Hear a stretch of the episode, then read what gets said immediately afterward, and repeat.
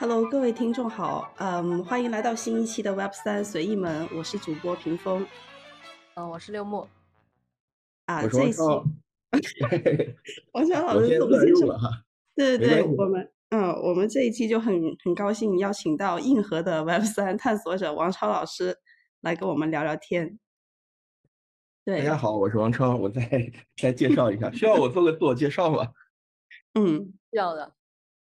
我我我我觉得我我不是硬核的探索者，我是闲逛者，我天天在各种社区逛来逛去，也参与一些，但是其实没有那么深入。啊、我我个人的背景是我其实是非常传统的，做这种 IT 服务出身，就是这种呃 IT 的什么系统研发呀、解决方案，包括咨询，也都做过很多。我在这个行业里边做了十多年，啊，然后我从这个行业出来以后，就加入了比特派钱包啊，作为比特派钱包的 COO，呃，做了三年多的时间，一直到二零二零年，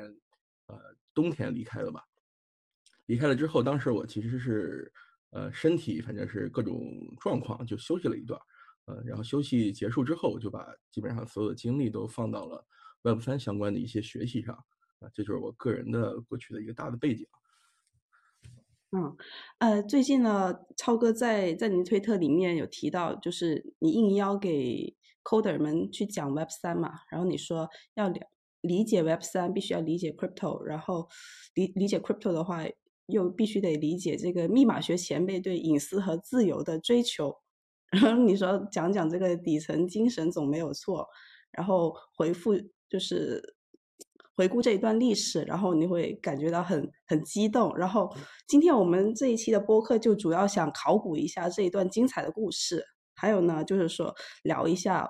到目前面临的一些困境。因为我和六木是二零一八年的时候就有过类似像 Bankless DAO 这样的实践和探索，当时我们那个社区叫叫刀问嘛，然后呃，当时超哥你你把那个呃 Bankless DAO 和新贡献者的那个辞职信发给我看的时候，然后我就转给六木，我们觉得天呐，就好像一八年那会儿，我们当时的一个核心的发起人吧，叫 Alan，啊、他他情况是基本上是一模一样的，对，然后我们就想，呃，经过了一个周期之后，到的话，它相比上一个周期有没有一些重大的一个进步？对，我们想探讨一下这样一些呃细微的东西吧。嗯啊嗯，首先呢，先请超哥给我们 展开一下你你说的那个波澜壮阔的那段故事，对，关于密码朋克还有加密精神这这些。呃，好，我我当时写那个推特，呃，我觉得首先说说这段历史波澜壮阔，呃，是完全没有问题的，因为在我看来，它确实是一段波澜壮阔的历史，并且它对，我觉得不为过，就是它对整个人类的发展进程是起到了不小的作用的，啊，所嗯以这个我觉得确实是可以说称得上伟大的一段历史，啊，所以这个这个是，呃，我很喜欢它，我也觉得这段历史非常厉害。啊，另外一一方面就是你看，他邀请我讲 Web 三点零，我我觉得我不懂，呃，对吧？因为我觉得我 Web 一点零、二点零我都没那么懂，我我自己并不是做这种 to C，也不是做互联网出身的。刚才我也介绍了，我我自己其实做了很多年的这种 IT 的企业服务，其实是偏 to B 的，所以我嗯我一直觉得我其实是不太懂互联网的。你看，甚至是你看我的 Twitter 是，呃，十二月刚开的嘛，刚开一个多月，之前我连微博都不会玩的。啊，所以就就我觉得他让我讲 Web 三点零，我觉得我讲不出来，对吧？我嗯我可能就是学别人说什么只读什么乱七八糟的，我能讲一点，但是我觉得我我其实对它的理解没有那么深入，因为本本身互联网、互联网运营、互联网产品这些东西对我来说，呃，还是一个呃偏陌生的一个一个一个东西啊，所以这也是为什么我我其实觉得是有一点投机取巧，就是你让我讲迈尔三点零，我给你讲它的史前史。反正你讲完以后，你理解了这个东西它底层精神。至于它上层未来构建是什么样，我觉得我目前我其实是猜不出来的。但是我觉得它无无论上层是什么样，它底层一定是这套东西。啊，这是我们对我觉得目前对 Web 三点零的一个呃，算是一个共识了吧。我觉得包括元宇宙，包括我们说啊 crypto 的未来，其实这这底层都是一套东西啊，都是一样的。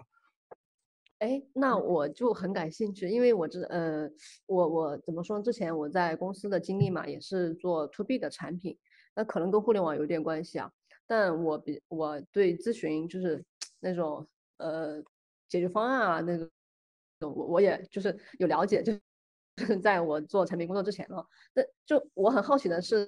就是超哥你是怎么从一个呃非 to C 就 to B 这种对于企业的这种解决方案，然后其实还是相对比较稍微传统一点的领域啊，怎么走到这个就是比特派钱包，就是跟区块链比较搭，就是已经比较紧密相连的这么一个行业中来的？是你呃对这个受这个精神，就是你了解这段历史，然后哦被吸引到就是有这样精神的这个领域来的，还是说有别的契机啊？呃，我我们一开始就就跑题啊，我觉得这是个很好的迹象。本来要讲历史，我先 跑一下题。呃，这这，嗯，没没事，您说，您说。嗯，就是我我是这样觉得，就是现在特别是就是呃传传统领域的人吧，可能互联网的人还好一点，就接触这个领域的呃途径是比较多的。但是像传统领域的人，他想要进来，其实门槛还是比较高的，不管是技术方面，还是就是在产品使用吧等等。除了一点，我觉得就是精神方面，如果你用一种非常自由或者说新兴的一种，或者就像你们说的文化吧。是，就是更好的一种途径去把他们就是吸引到这个领域来的，所以我就好奇。明白，我我我我知道你的意思。呃，我我的那段过程我待会儿讲一下，但是我觉得它还是呃不具备太多的代表性，就是这个过程其实也蛮偶然的。呃，我我自己刚才说了，就是我我在二零一七年之前，我一直从事非常传统的 IT 行业，呃，做了十多年。做十多年，但是之前呢，我其实我接触 crypto 并不是从二零一七年开始的，因为我我做 IT 嘛，就本身呃，虽然我自己不做很具体的技术工作，但是我其实是技术出身，所以我对于新的技术创新这些东西还是保持一个相对比较高度的敏感性啊，所以呃，听说比特币这个玩意儿就就考证不了了，我我不知道什么时候听说的，可能是二零一二年还是二零一三年的早期，这个我不知道。但是真正我对它产生比较浓重的兴趣是二零一三年，呃年底吧，那是也是一波牛市，当时也是涨得很厉害，第一次突破一千美金，当时就觉得啊这个东西好像，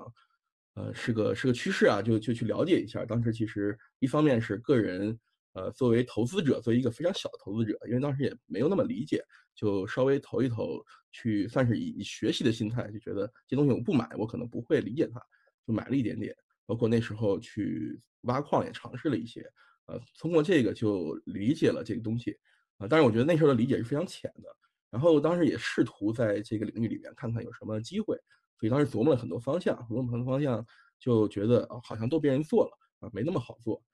最后我们其实还是，呃，当时我组了一个就是兼职的一个 virtual 的小组，大家其实在这儿我们讨论了很多东西，当时觉得哎，好像有一个机会是有的，是什么机会呢？就是。呃，那时候的交易相关的东西都是很贫瘠的，它功能啊，乱七八糟的都是非常非常差啊。然后我觉得不行，这这玩意儿我买了以后晚上睡不着觉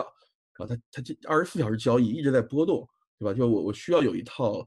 东西能帮我止盈止损啊什么的，但是没有。所以那时候我们因为做这 IT 服务嘛，就很擅长基于别人的解决方案去改吧改吧搞一个东西。当时我们就基于一个呃做外汇交易的一个软件叫 MetaTrader。去改了一套一套小的系统，当然是 demo 级别的，呃，就用到连上一些交易所的 API，就可以形成一些你自己的这种策略交易乱七八糟的东西啊。然后我们就 拿这东西，因为我做 to B 的，我第一反应是，哎，这东西可以去可以去卖给这些这些 B 端的，所以当时就去呃忽悠那些 交易所去了。具体来说呢，当时去找了老徐啊，徐云星，我们就去聊聊了以后，老徐说，哎，这东西好像不错哈。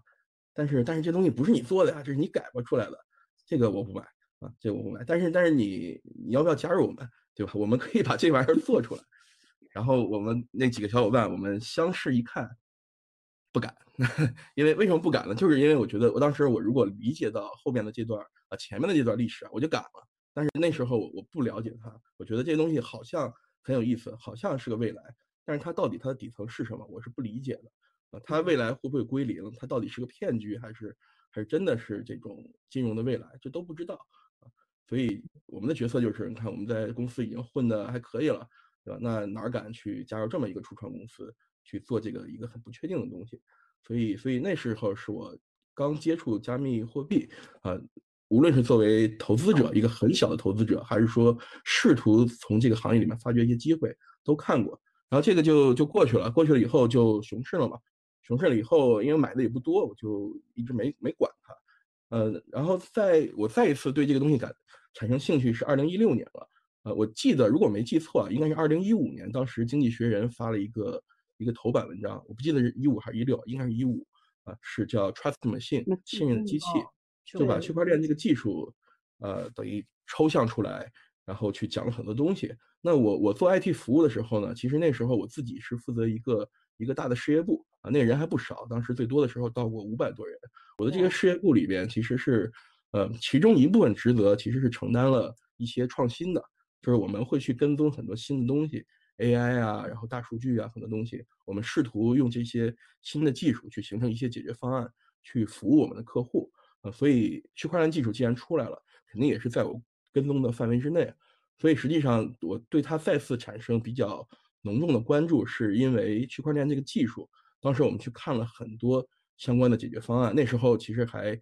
那时候比较流行，大家说公有链、私有链、联盟链。现在其实。嗯，不太谈这个了。但是尽管联盟链还是还是有的，所以那时候我们就去在试图这个领域里边去做一些小的这种 POC 性质的一些一些研发吧。所以当时我也是组了一个小团队去去搞去啊。那时候我们还跟某银行，包括跟微软一起合作，做了一些试点项目啊，都反正就就实验嘛，就是基本上就是这样一个。所以那时候我就觉得，呃，我觉得既然区块链技术现在我看懂了，我觉得这个东西一定是未来。啊，所以我就又开始，无论是投资还是个人的一些专注，就又投了回来。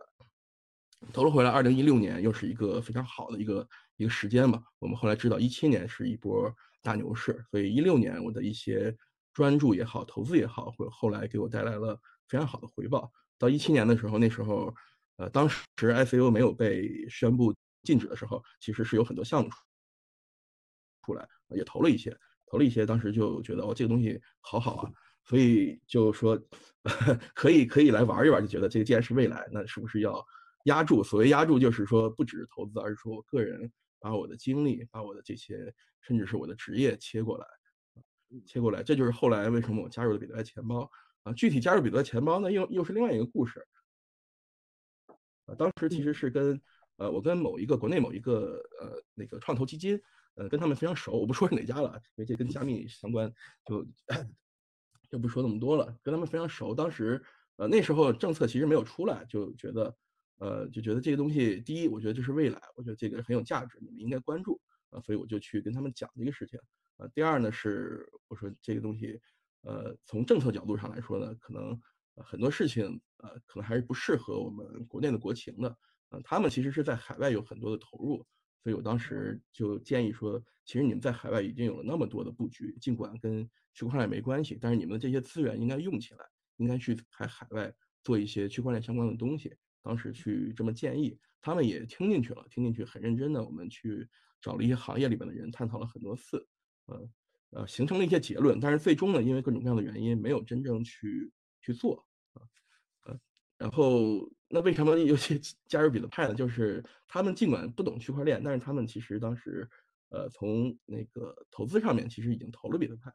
所以当时就说，哎，那个我们投了一家公司，跟你有点关系，呃，你要不要过去大家一块耍一耍？所以就因为这个原因，我就认识了嘛，认识了聊了一下，就觉得哎挺好的，所以就加进来了，所以是这么一个过程。所以其实从我个人来说，呃，其实是从二零一三年入局。到入局了以后，后来就熊市嘛，就那个关注点就不在这儿了。到后来区块链技术出来啊，再再到后来，我觉得这个真的是大方向，那是二零一七年的事儿了。再到后来真正的自己加入进来，所以是这么一个过程。嗯，所以就是加入比特币、比特派钱包，其实是是你在已经有了很好的认知以后才决定加入的，对不对？对对，那个时候其实我。已经对这个行业非常非常熟悉了。嗯，我感觉一路就，因为我们其实相比您来说，可能是加加入的时间是比较像现在来说是比较短的了。我感觉听你一路说过来，感觉其实有很好的回报，基本上都是认知一一路在升级的感觉。对，我觉得刚刚在补充了一个加长版的自我介绍。对，刚 刚有一个很很重要的一个节点，就是说，你说，呃，以前你是不敢就很大投入的进入这一块，然后当你了解了之后，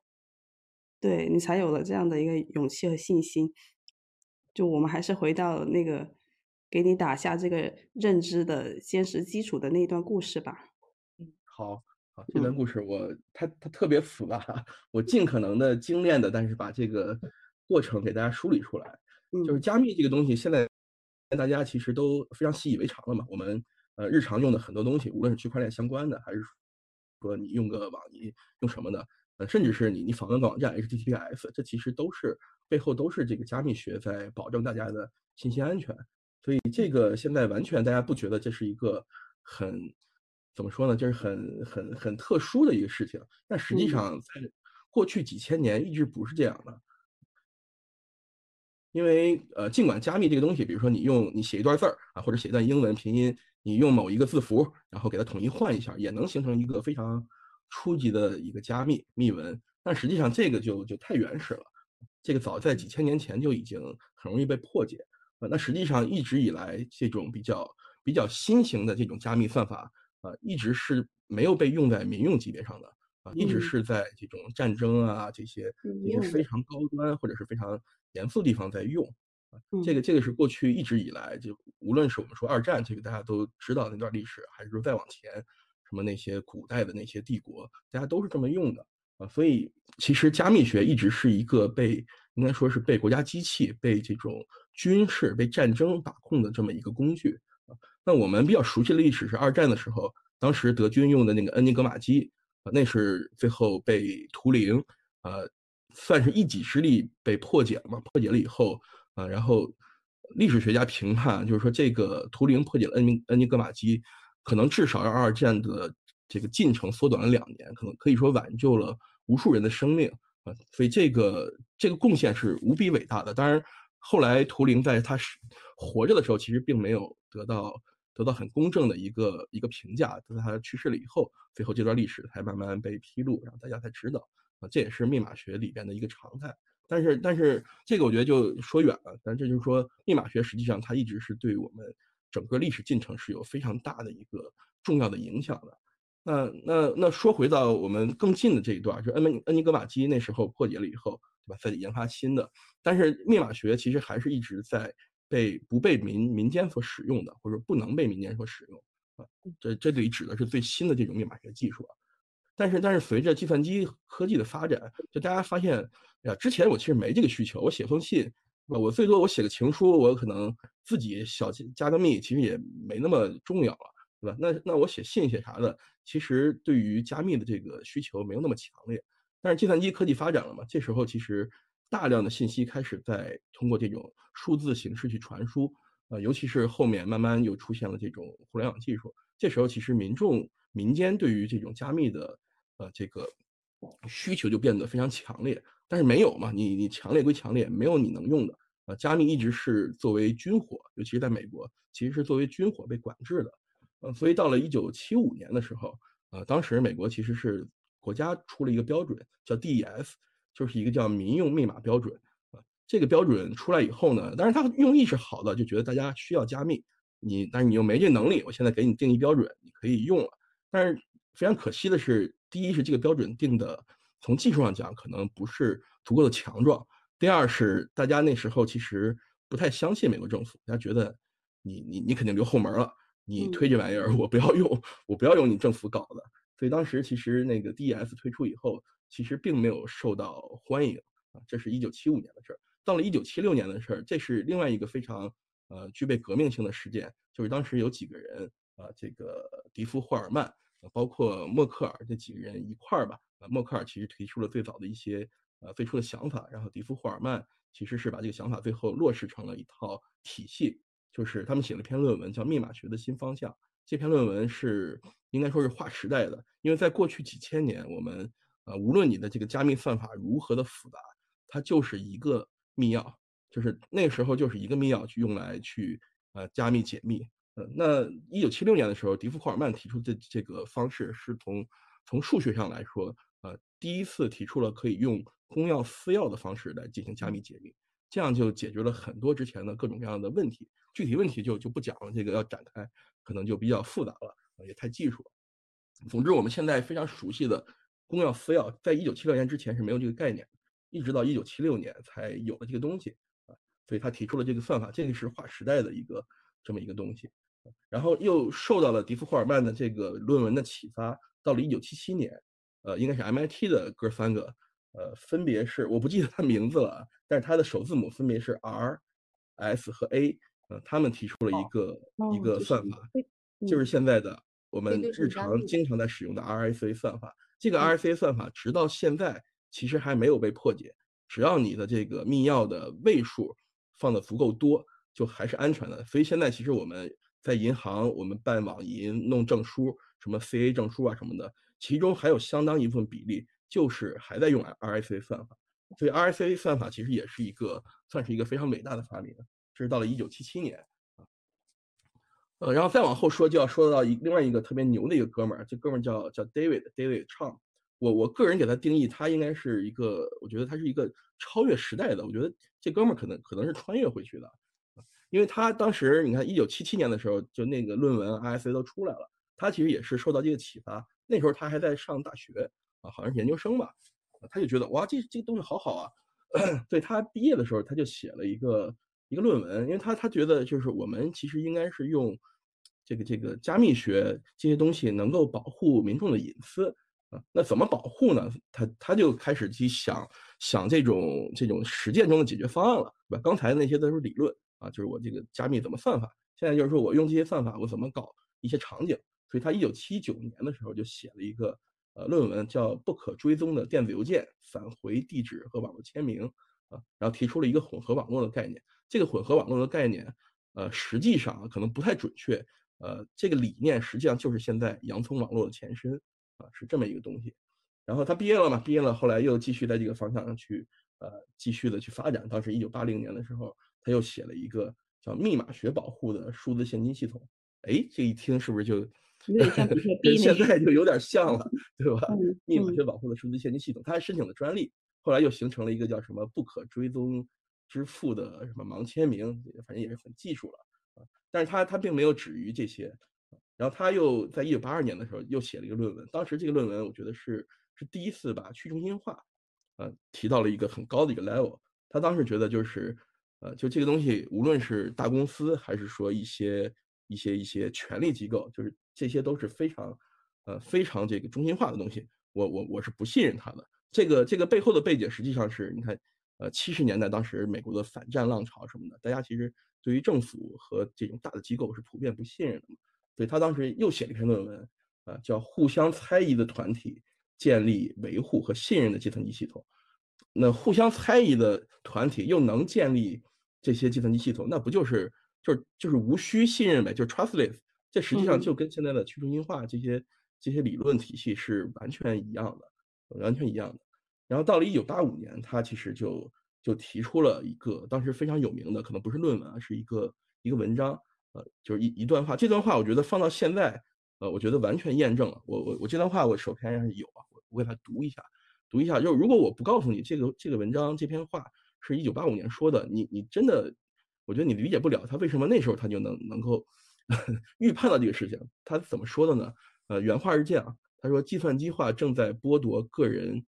监控和控制有关他们的信息的使用方式的能力。公共和私营部门组织已经获取大量的个人信息，并且在他们之间进行交换。个人无法知道这些信息是否准确、过时或者有不恰当的信息。”计算机模式识别技术带来了新的和更严重的危险，即使是一小群人使用它，并利用他们在日常消费者交易中收集的数据，也可能秘密地进行大规模监视，推断个人的生活方式、活动和联想。支付和其他消费者交易的自动化正在将这些危险扩大到前所未有的程度。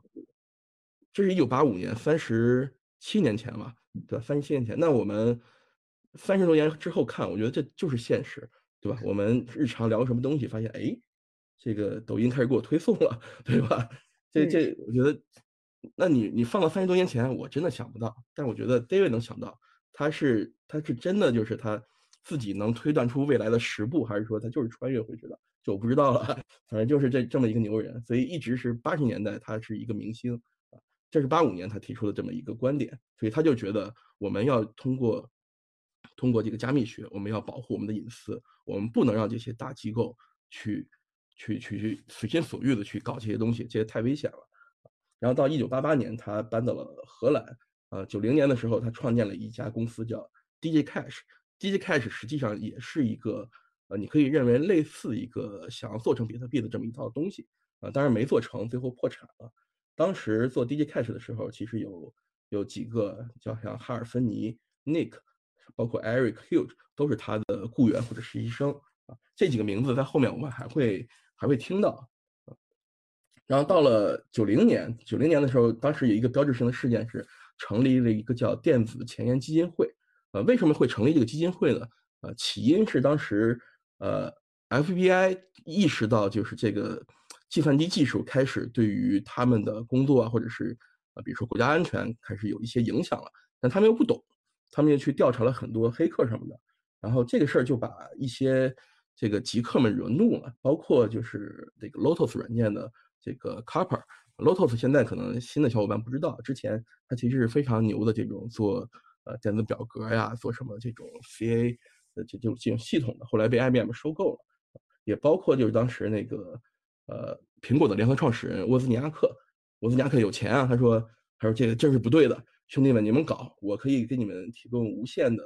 呃这个子弹支持 啊，也包括一个叫叫约翰啊 Gilmore，约翰中文叫啥我。我我不知道怎么翻啊，这么一个人，这哥们儿是是 Sun，就是太阳微电子，这也是一个史前时代一个很牛的公司第五号员工，同时他还是 DHCP，就现在局域网我们说自动分配 IP 用的一套 DHCP 协议，他是这个协议的最主要的贡献者。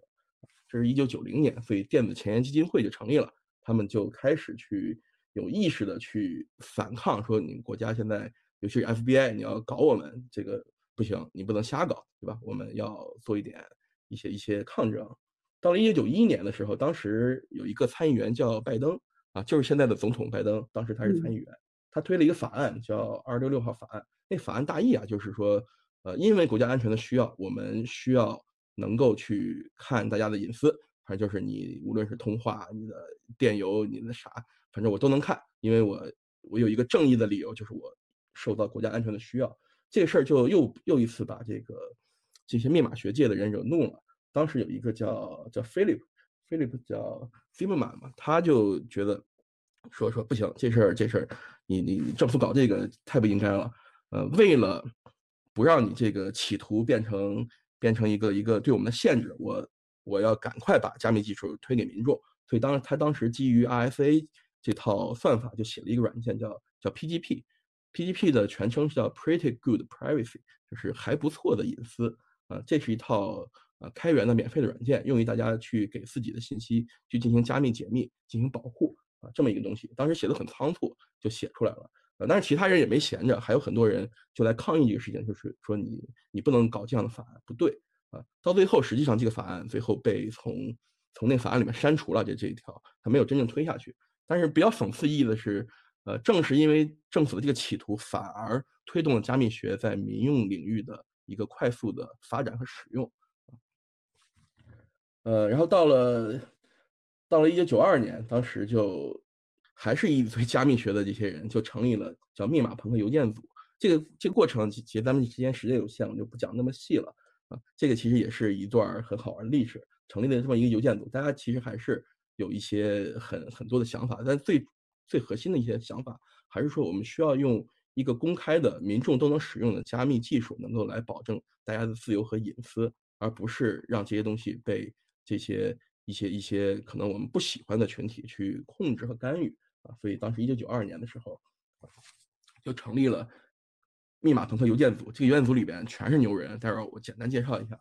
到了九三年，其实是又有一个标志性的事件，当时是有两个事儿，一个事儿是。呃，PGP 二点零，PGP 二点零是因为一点零它当时写的特别仓促嘛，就觉得哇，这个法案又通过了，我赶紧得写一个给大家用，写的就比较仓促，不是那么好，所以后面他说这东西既然大家有需要，那我把它做好一点，所以那哥们儿就要写二点零。写二点零的时候呢，这时候他跟那个 MIT 掐起来了，因为 PGP 背后是 RSA 算法，但是 RSA 实际上是有专利保护的，也就是说 PGP 实际上是一个侵权软件啊。然后当时危机解除了以后，MIT 就不干了，说不行啊，我这 RSA 是我的，你不能基于这个去搞，就掐起来了。然后掐起来的这个事儿就引起了，呃，FBI 还是 CIA 吧，反正就是美国执法机构的一个一个关注。然后这他们就要去抓这个 PGP 的作者，为什么要抓呢？说你这个东西是因为密码学是还是在我们的军火军火清单里面了，就你不能这么搞，说你把这个搞你你去往外分发，等于你你在违规出售军火呀。虽然你你没挣钱，但是那也不行，就要抓这个人。然后这个事情就把整个密码学界惹怒了。啊，包括 MIT 也掉过头来。MIT 说：“那好，我我现在不跟他掐了，对吧？我们之间掐，这是我们密码学，我们这个圈儿，我们自己家里的事儿。我靠，现在你要搞我们，那不行，我们要抗争。抗争就有很多很多的方式啊，包括就是，呃，有很多专家学者领袖去给政府写信，啊，然后要求说这个东西你不能这么搞。然后也包括就是有很多民间的，当时说，那那你说我这个东西是开源的。”那你你现在不要求我弄，那那这样，我把它这个代码印到书里边，那我这个书算不算军火啊？我把这个代码我打印到衣服上，我这衣服算不算军火？当时其实有很多图片，我们能找到，就是我看到有一个 T 恤，上面就是印了一段 PGP 的代码，然后底下他写了一行字，说这个东西可能是军火，就很搞笑。还有一哥们儿说，我把它纹到我身上，那我个人是不是军火？就一堆人就开始抗争这个事情，包括到时候呃。九九四九五年的时候，当时还是有一个学生，一个学者，呃，那个学生是他做了一个关于加密学的一个相关的研究。他说，那这个研究你现在要把它定义成军火，你不允许我做这个学术，这是不对的，我要告。然后那个学者也是，那个学者说，我教的一个东西里边有，因为涉及了加密学，同时我的学生里面有外国人，现在政府你要搞我，这不行，我也要告。所以就是当时基基本上就是遍地开花呀，就是。大家都要去跟政府对着干，说你你不能这么搞！这里边呢，就是密码朋克邮件组这里边的很多人，也包括电子前沿基金会啊，这个都发挥了巨大的作用。一直到了一九九六年，当时克林顿总统签署了一个行政命令啊，这个行政命令呢，其实是啊把密码学正式从军需品的清单里面就删除了。也就是说，从那一刻开始，密码学的出口就不再被禁止了啊。自然而然的，PGP 这个案件也就被驳回了，因为这个东西。呃，你的前提就不存在了嘛。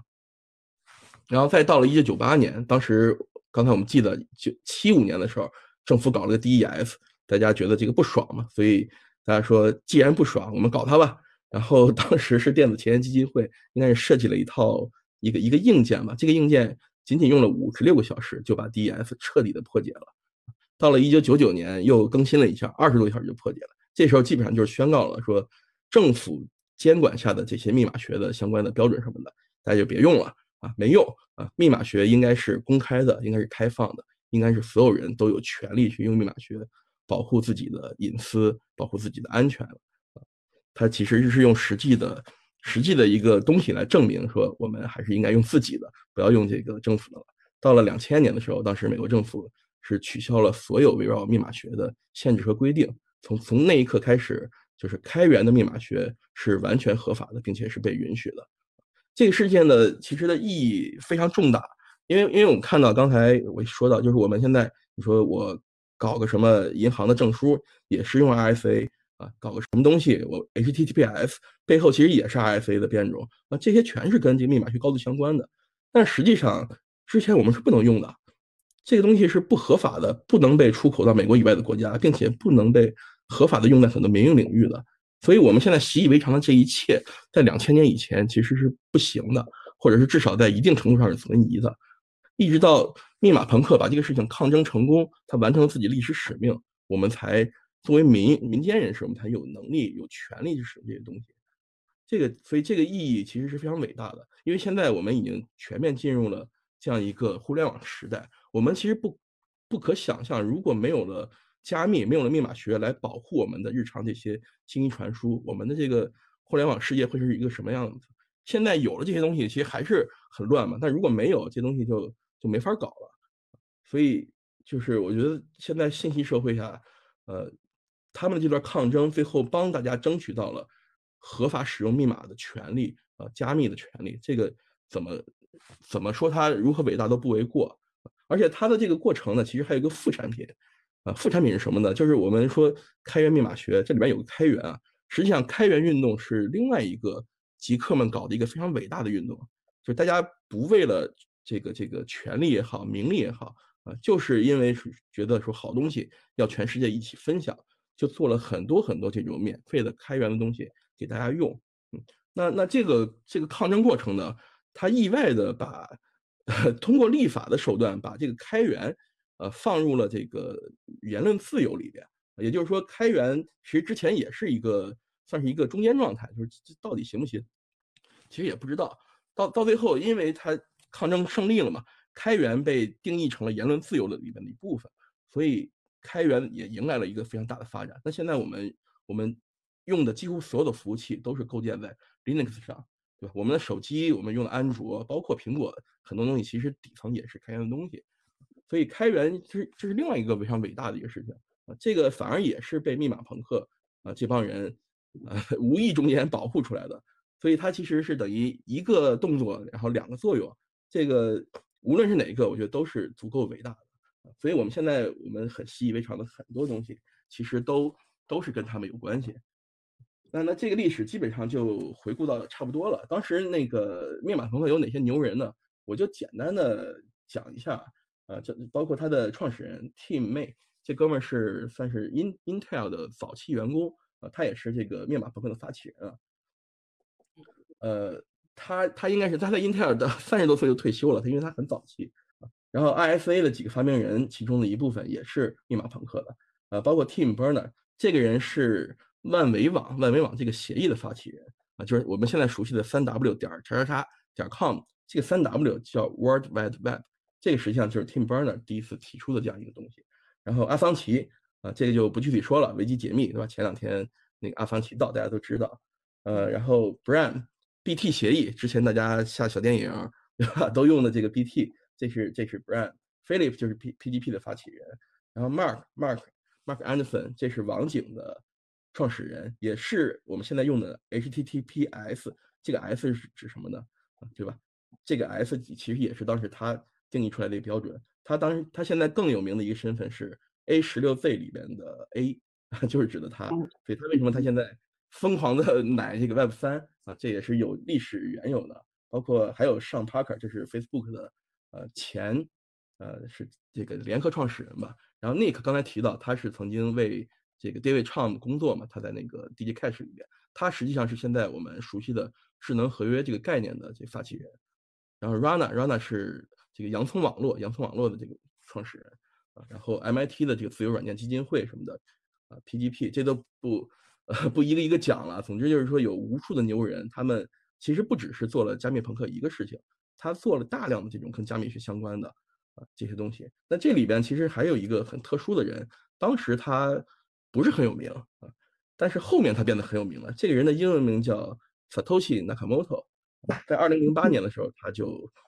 发了一篇惊天的论文嘛，就是比特币一个点对点的电子现金系统啊，所以这就是我们比特币包括区块链的一个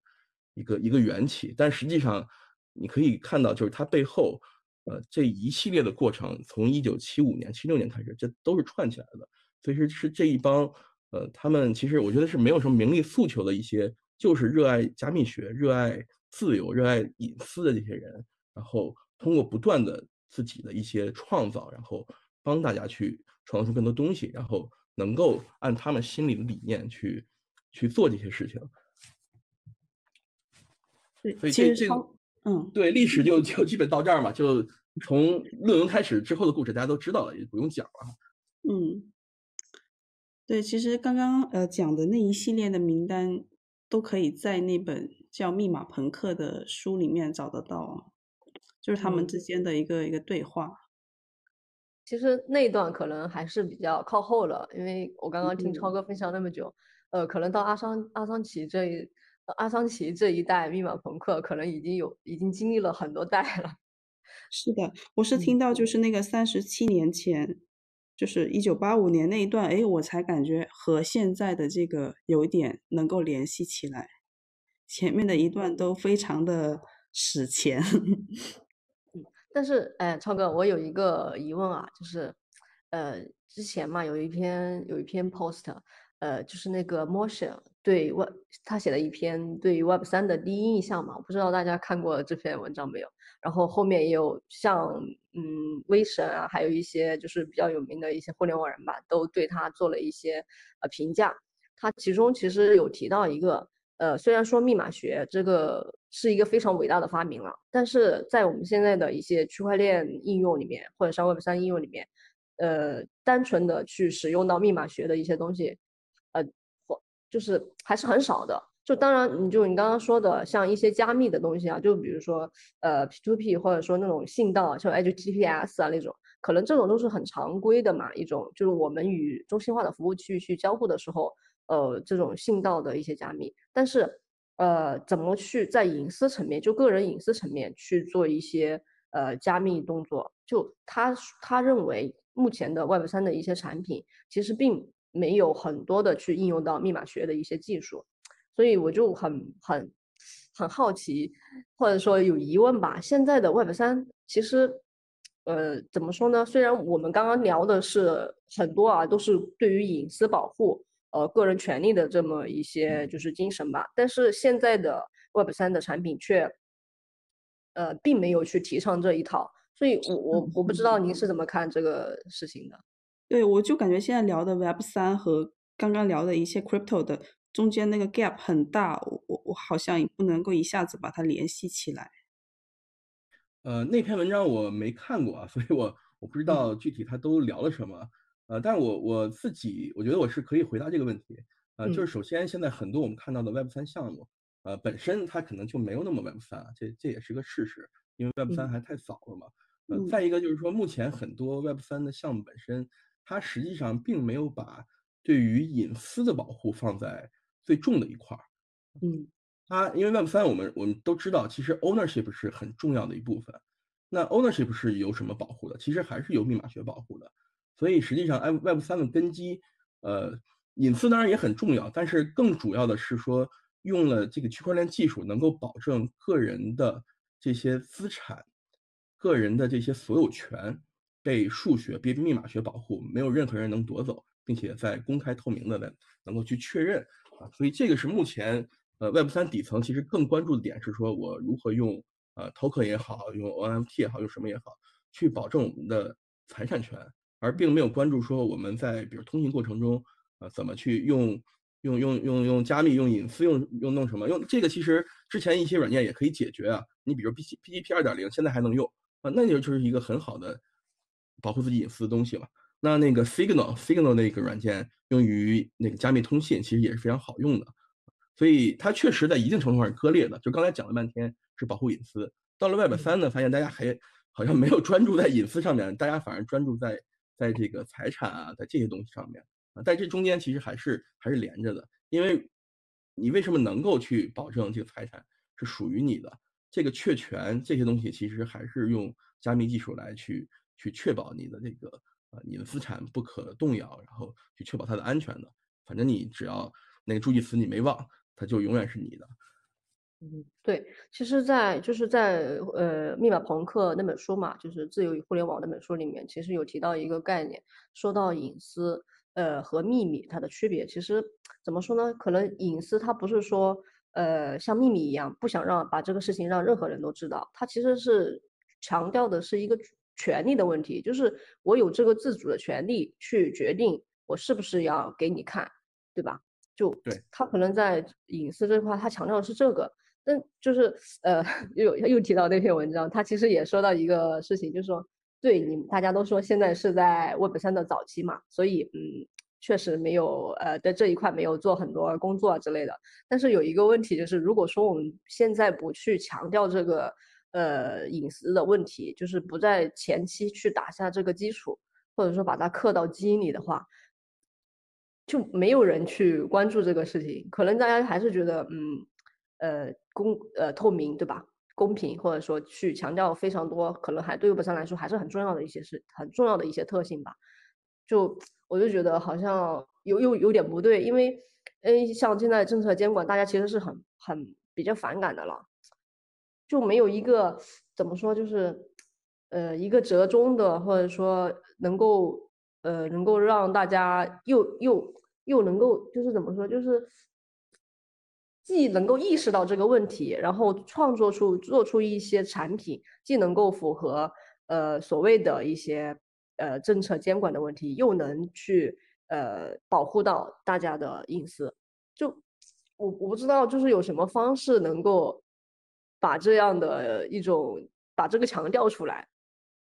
就把这个需求或者说让大家意识到，呃，其实自己是有这样的需求的。因为如果说，嗯，像像是比如说微博对吧？你自己不不被网暴一次，你不作为呃这个中心风暴去经历那么一次，可能你就没有感受不到那个隐私被侵入的那种那种严重的后果。就怎么去就让大家不经历这样的事情，也能意识到这样的就是呃缺自己缺把这个隐私暴露之后会给自己带来严重的后果，就是有没有什么好的方式，就是让大家意识到这个问题，就隐私的重要性。呃，这就很简单，就是教育嘛。就是如果说我们我们不断的去，比如说我们讲这段历史也好，我们去讲很多。影响的东西也好，这这个一定是会影响到社会大众的，所以教育毫无疑问是在这个过程中要起到重大的作用。这也是为什么我们看到很多道他都把教育、把传播放到了很重的位置。所以这是一部分。但是我觉得另外一部分就是，呃，如果大家不痛，大家没有觉得这东西很重要，你就等它痛了呗。对，我要六六步讲这个，很乐观的。那它痛了以后，这时候你再构建，我觉得其实也不晚。也还行，是的。你比如前两天那哥们儿那个帖子很很很流行，就是那哥们儿是他的 ENS 地址上躺了一点二亿美金的以太坊，后来他就被 Discord 上面被人定点试图爆破，但是最后一刻他发现了这个骗局，最后没有损失嘛。这个其实就就提醒了很多人，就实际上你你用 ENS 不是这么用的啊，我靠，你银行账号上放着一亿多美金，然后天天你出去跑去。这东西，那你被回头别人拿着枪指你脑袋，那我不能说活该啊，这肯定这么说不对。但是这个你你肯定是可预期的，会有这样的几率嘛？也就是说，未来可能随着区块链的发展，随着这些这些社会对它的认知的提高，呃，会有各种各种各样的东西出来嘛？那大家会意识到说，哦，我我可能不像现在那样嘚瑟了，我需要考虑隐私问题。这个现在肯定很多人意识不到，因为大家觉得玩一玩，对吧？就好玩儿。呃，那那这个你不痛的话，你硬让他去痛，我觉得也没必要。就还是教育肯定该该教育教育，对吧？回头他痛了，呃，想解决方案的时候给他就完了。嗯，所以可能目前还不到这个点，对吧？就还没到，可能没到这种需求量特别大，然后大家也对这个隐私特别关注的这个阶段。是。那我还那我还有一个问题啊，也是从那个呃。密码朋克那本书来的，其实其中也他们也聊到了这个，呃，隐私保护这个事情。就是通常我们在强调自个人的隐私保护或者说数据主权的时候呢，通常呃一些不不不能说是国家吧，可能就是一些所谓的呃统治统治阶层，呃，他们经常会提出一个所谓的信息末日启示录，就是呃大家知道，比如说。呃，恐怖主义啊，毒品啊，类似于这些，他们就会声称，如果我们不去做这个监控，对吧？呃，不去呃看到大家的信息，可能这些这些东西就会冒出来，就会影严重影响到大家的安全，然后以这以此为借口去对大家的信息做收集和和分析。就我们怎么去对付这样这样一套说辞呢？就 对我我我也很就是可能大家就是自由聊嘛，就我不知道你超哥你是怎么看待这个问题的，就很很很就很正常啊。现在我要去在我们国家去呃设计一套软件，说我完全做隐私保护，感觉就是好像嗯肉眼可见的就可能是行不通的，就国家不允许你去做这样的事情。而且之前在 B 站上不是有一个一个一个宣传片还是什么？就是说啊，呃，把大家把把数据、把隐私交给国家，国家来 给你保护，对吧？那我看到这个时候，我肯定是鸡皮疙瘩都起来了，冒冷汗。但是很多人就会觉得，嗯，这个确实是这样的。那我国家要保护我，那肯定是要我的数据的。那我到底要怎那怎怎么办呢？像这种情况，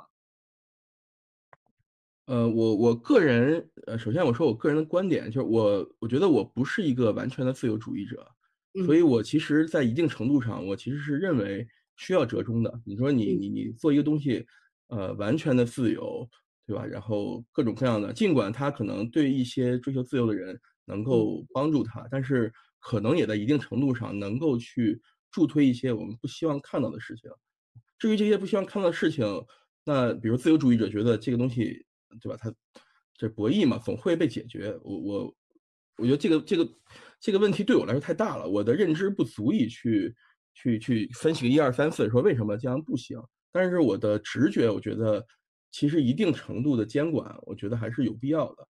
嗯，所以所以这也是为什么我其实我并不讨厌监管。我觉得就是说，但是你监管你不能，你不能瞎监管嘛，这那是另外一回事了。但是一定程度的监管，我觉得其实是有必要的，包括一定是折中的。我们说 DeFi 抗审查，但是你后来发现，那不还是好多 DeFi 的这项目方乖乖的跟 SEC 去商量合作，对吧？从反洗钱方案什么东西都去搞去了。那一定程度的折中，第一，它是个它是个现实，我们的整个社会还没有发展到那个阶段，对吧？那你强行的去做去。你可能对于你的发展反而是不利的，啊，你你哪怕就是说你从曲线救国的角度来说，你可能也要接受一定的妥协。第二就是说，那社会整个层面在这个阶段，啊，你如果真的是搞得太开放的话，我觉得其实是会有问题。只是说这个问题，你你你经济学老说什么什么帕雷托改进，什么什么希克斯改进，我已经记不清 那啥意思。总之就是说，它带来的好处和它带来的坏处哪个大，你去比嘛。但是你比得出来吗？我觉得比不出来。这这是一个无比巨大的一个一个社会学、人类学的一个东西，你比不出来的时候，你盲目的去否认说它带来的就是完全开放带来的好处一定比坏处大，我觉得不一定是这样。所以，我所以第一是我觉得我的我的认知不足以让我能够分析出到底哪个更好，但是我的直觉，我自己个人的呃想法是说，我觉得一定程度妥协是必要的。嗯。我觉得这个问题就是怎么说呢？可能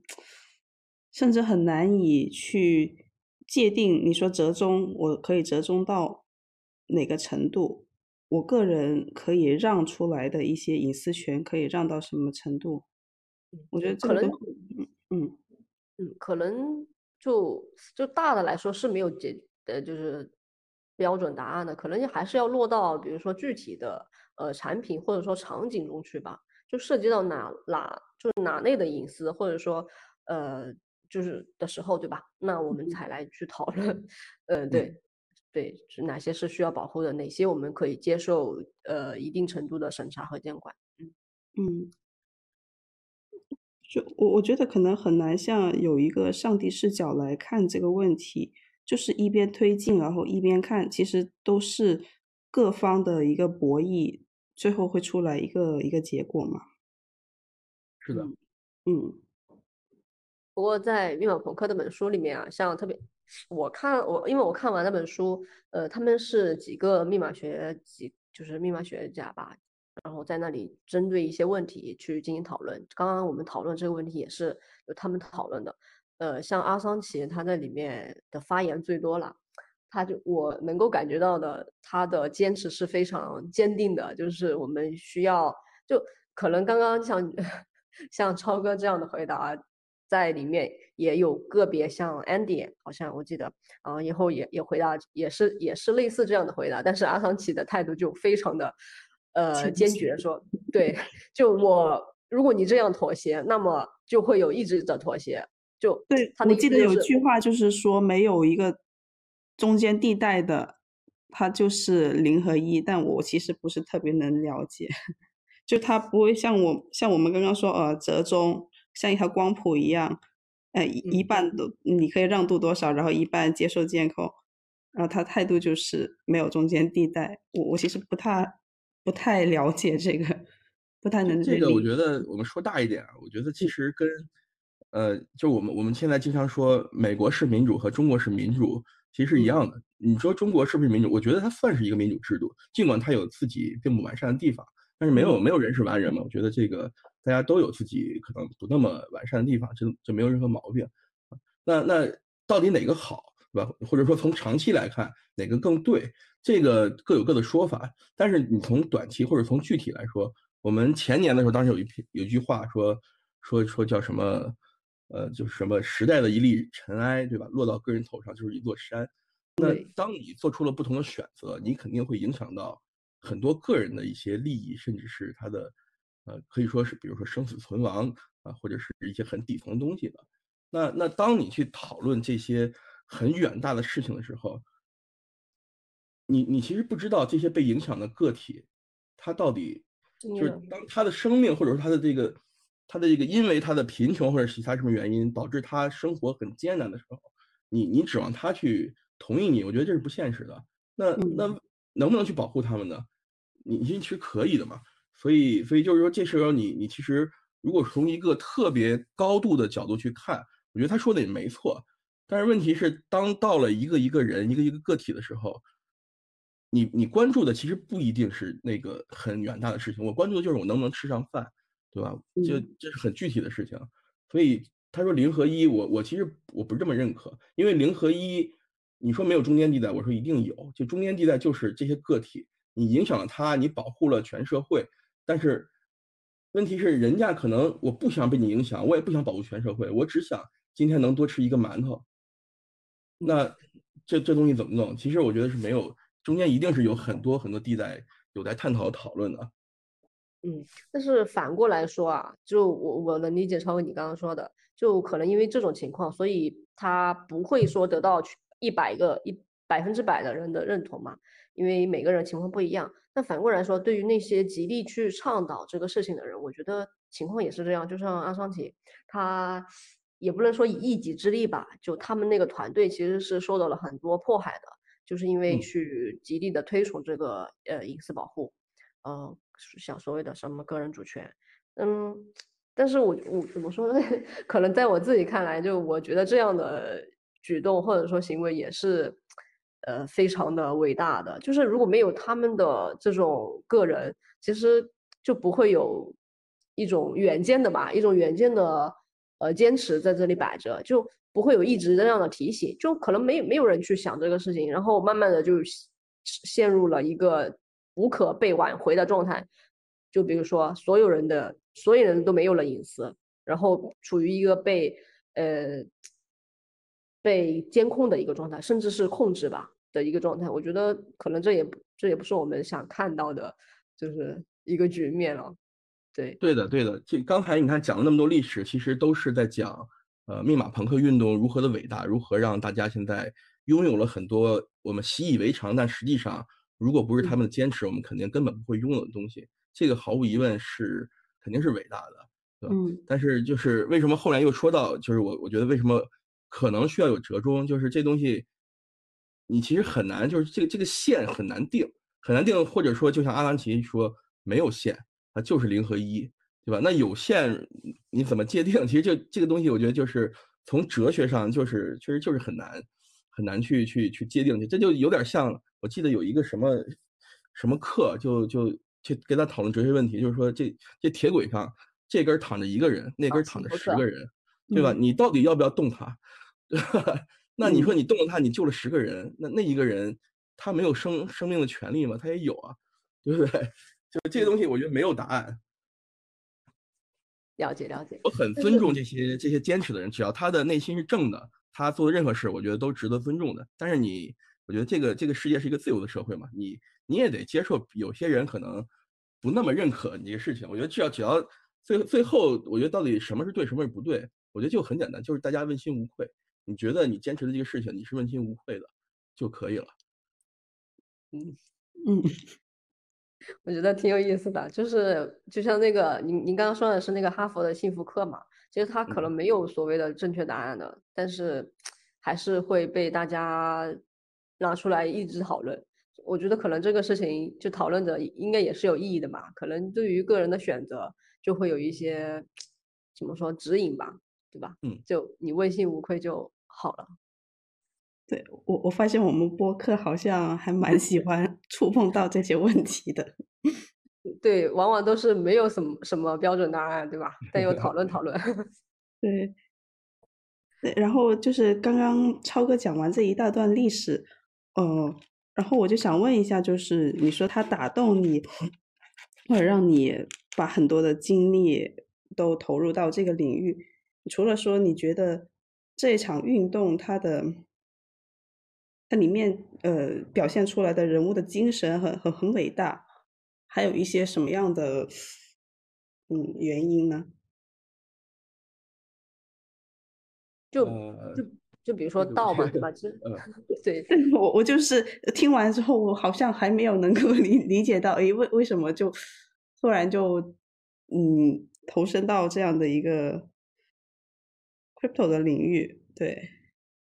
呃，我我觉得这是这是俩事儿啊，这俩事没连着。就是我我投身到 crypto 领域，不是因为我读了这段历史，呃，但最直接的原因是当时我理，我觉得我理解了区块链技术，我觉得这个技术是有有非常高的价值的，啊，嗯那那那我觉得基于这个技术的行业应该是没错的，啊，也肯定是未来，就是新嘛。那你你你过去对吧？我错过了很多很多新东西啊，那什么大数据、AI 什么的，那那区块链又是个新东西，我不能错过。其实哦那个是那个那个东西那个选择跟跟加密朋克这些东西其实还真的没关系啊。那为什么说它伟大？呃，我觉得我我作为一个前技术人员，技术出身，但是好多年没做了。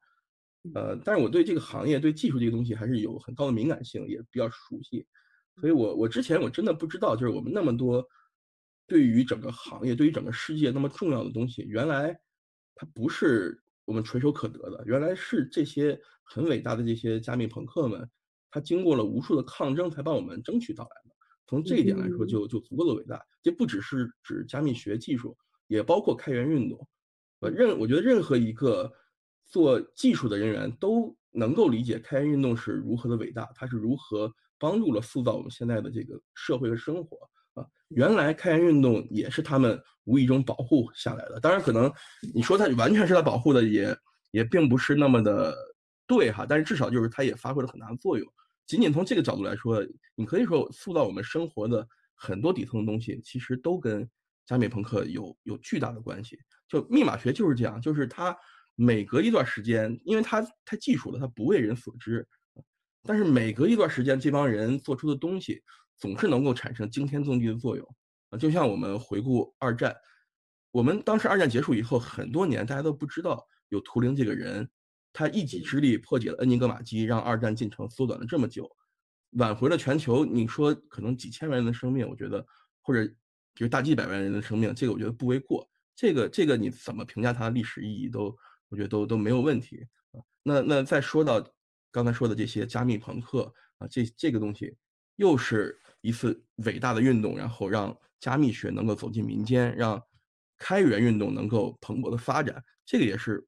伟大的，但是大家不知道，对吧？包括我自己，其实也是很晚的时候才了解到这段历史。那现在我们又说回到，对吧？又隔了几几十年，或者没有几十年吧，十几年，哎，区块链、比特币出来了，对吧？这个东西，呃，当然社会的认知反正是褒贬不一嘛。但是这个东西往下延伸到区块链技术，到智能合约，到 Web 三，如果我们再往后几十年再看，我们我们可能会发现，哇，这这个东西又一次重新塑造了我们整个社会。嗯这这个，我觉得我我不用再去去试图举例说它怎么伟大了。呃，嗯这个嗯我觉得咱们的听众可能基本都对 Web 三有基本的了解，也都能够畅想 Web 三未来可能是什么样子的吧。那那那可能这些底层其实都是加密学这帮人帮我们带来的。嗯，那我我想问，就不管是从技术这个角度切入，还是说从这种思想吧，呃，去切入，呃，这是这会是你就是现在参与道的一些呃契机吗？就是因为我们也了解到你参加了很多，就实际去参加很多国外有名的一些道社区啊，嗯嗯，就是是呃什么一些原因？就不管是技术还是什么，是什么原因会让你很呃对这些道的参与度这么深，然后被他们吸引呢？呃，我我之前做钱包嘛，做钱包，呃，嗯我的日常工作是会需要不断的和各种各样的人和团队打交道。嗯所以我在做钱包的那三年过程中，我聊了很多很多的团队，很多很多的人。呃，我不得不比较悲哀的说，那么我回顾这些人，我觉得大部分其实是投机者，甚至是骗子，甚至是有一些就是罪犯，啊，嗯，这这是这是我们行业这个行业丑陋的一部分。我我我们必须承认它，就是确实是有有这样的人的，投机者可能还好点儿，对吧？大家想过来，对吧？蹭个热点赚点钱。那还有一些就是可能更恶劣的。那为什么现在我们有各种各样的监管什么的？那一定程度上也是这些人带来的，嗯，所以所以可以说我接触了这个行业很丑的那一面啊，但是我也接触到了很多很多的梦想者、创新者，很多很多的战士，所以这个行业很好的一面我也接触过，所以我还是对他有有信心的。嗯，那那回到道这个领域呢，它它比较早，它比较早呢，同时这个领域离钱又比较远。啊，当然后来呢，因为一些发展，它有一些故事上开始离钱近了，所以也有一些投机者进来。但是之前其实确实是挺远的，所以我就在到这个这个圈儿，发现哎，就好像很单纯，就回到了这个，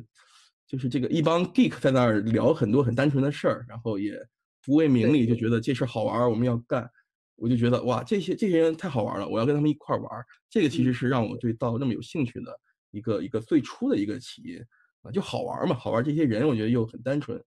呃，我觉得值得跟他们交朋友。因为我觉得这个世界其实是是梦想家塑造的吧。我们过去无数伟大的发明，其实都是缺不了梦想家在这里边，对吧？他从一个可能无比疯狂的一个 idea，一步一步的通过自己的努力把它变成现实。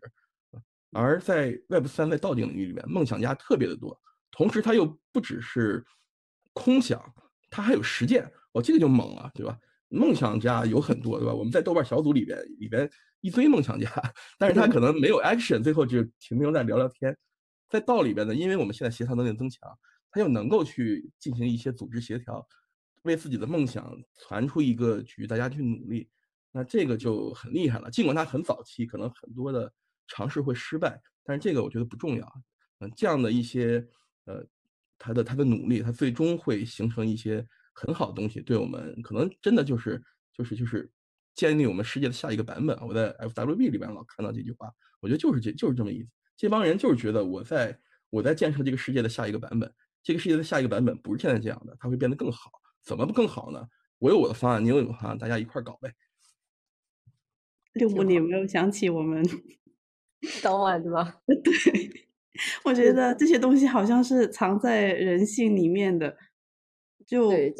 我当时就是我们有了解了，看了一些书、一些论文，然后了解了背后这个技术嘛，主要是看技术原理的，然后自然而然的就有这样的感召吧，想要做这样的社区。对，当时正好也是被 Alan 嘛，就是一篇公众号的文章，就是被那篇文章所吸引的，然后就呃自发的去成立小组去做一些呃道的一些事情，感觉确实。就呃，像啊，去年吧，各种道出来的时候，所以我一点其实我没什么感觉的，我感觉就是毫无波澜。对，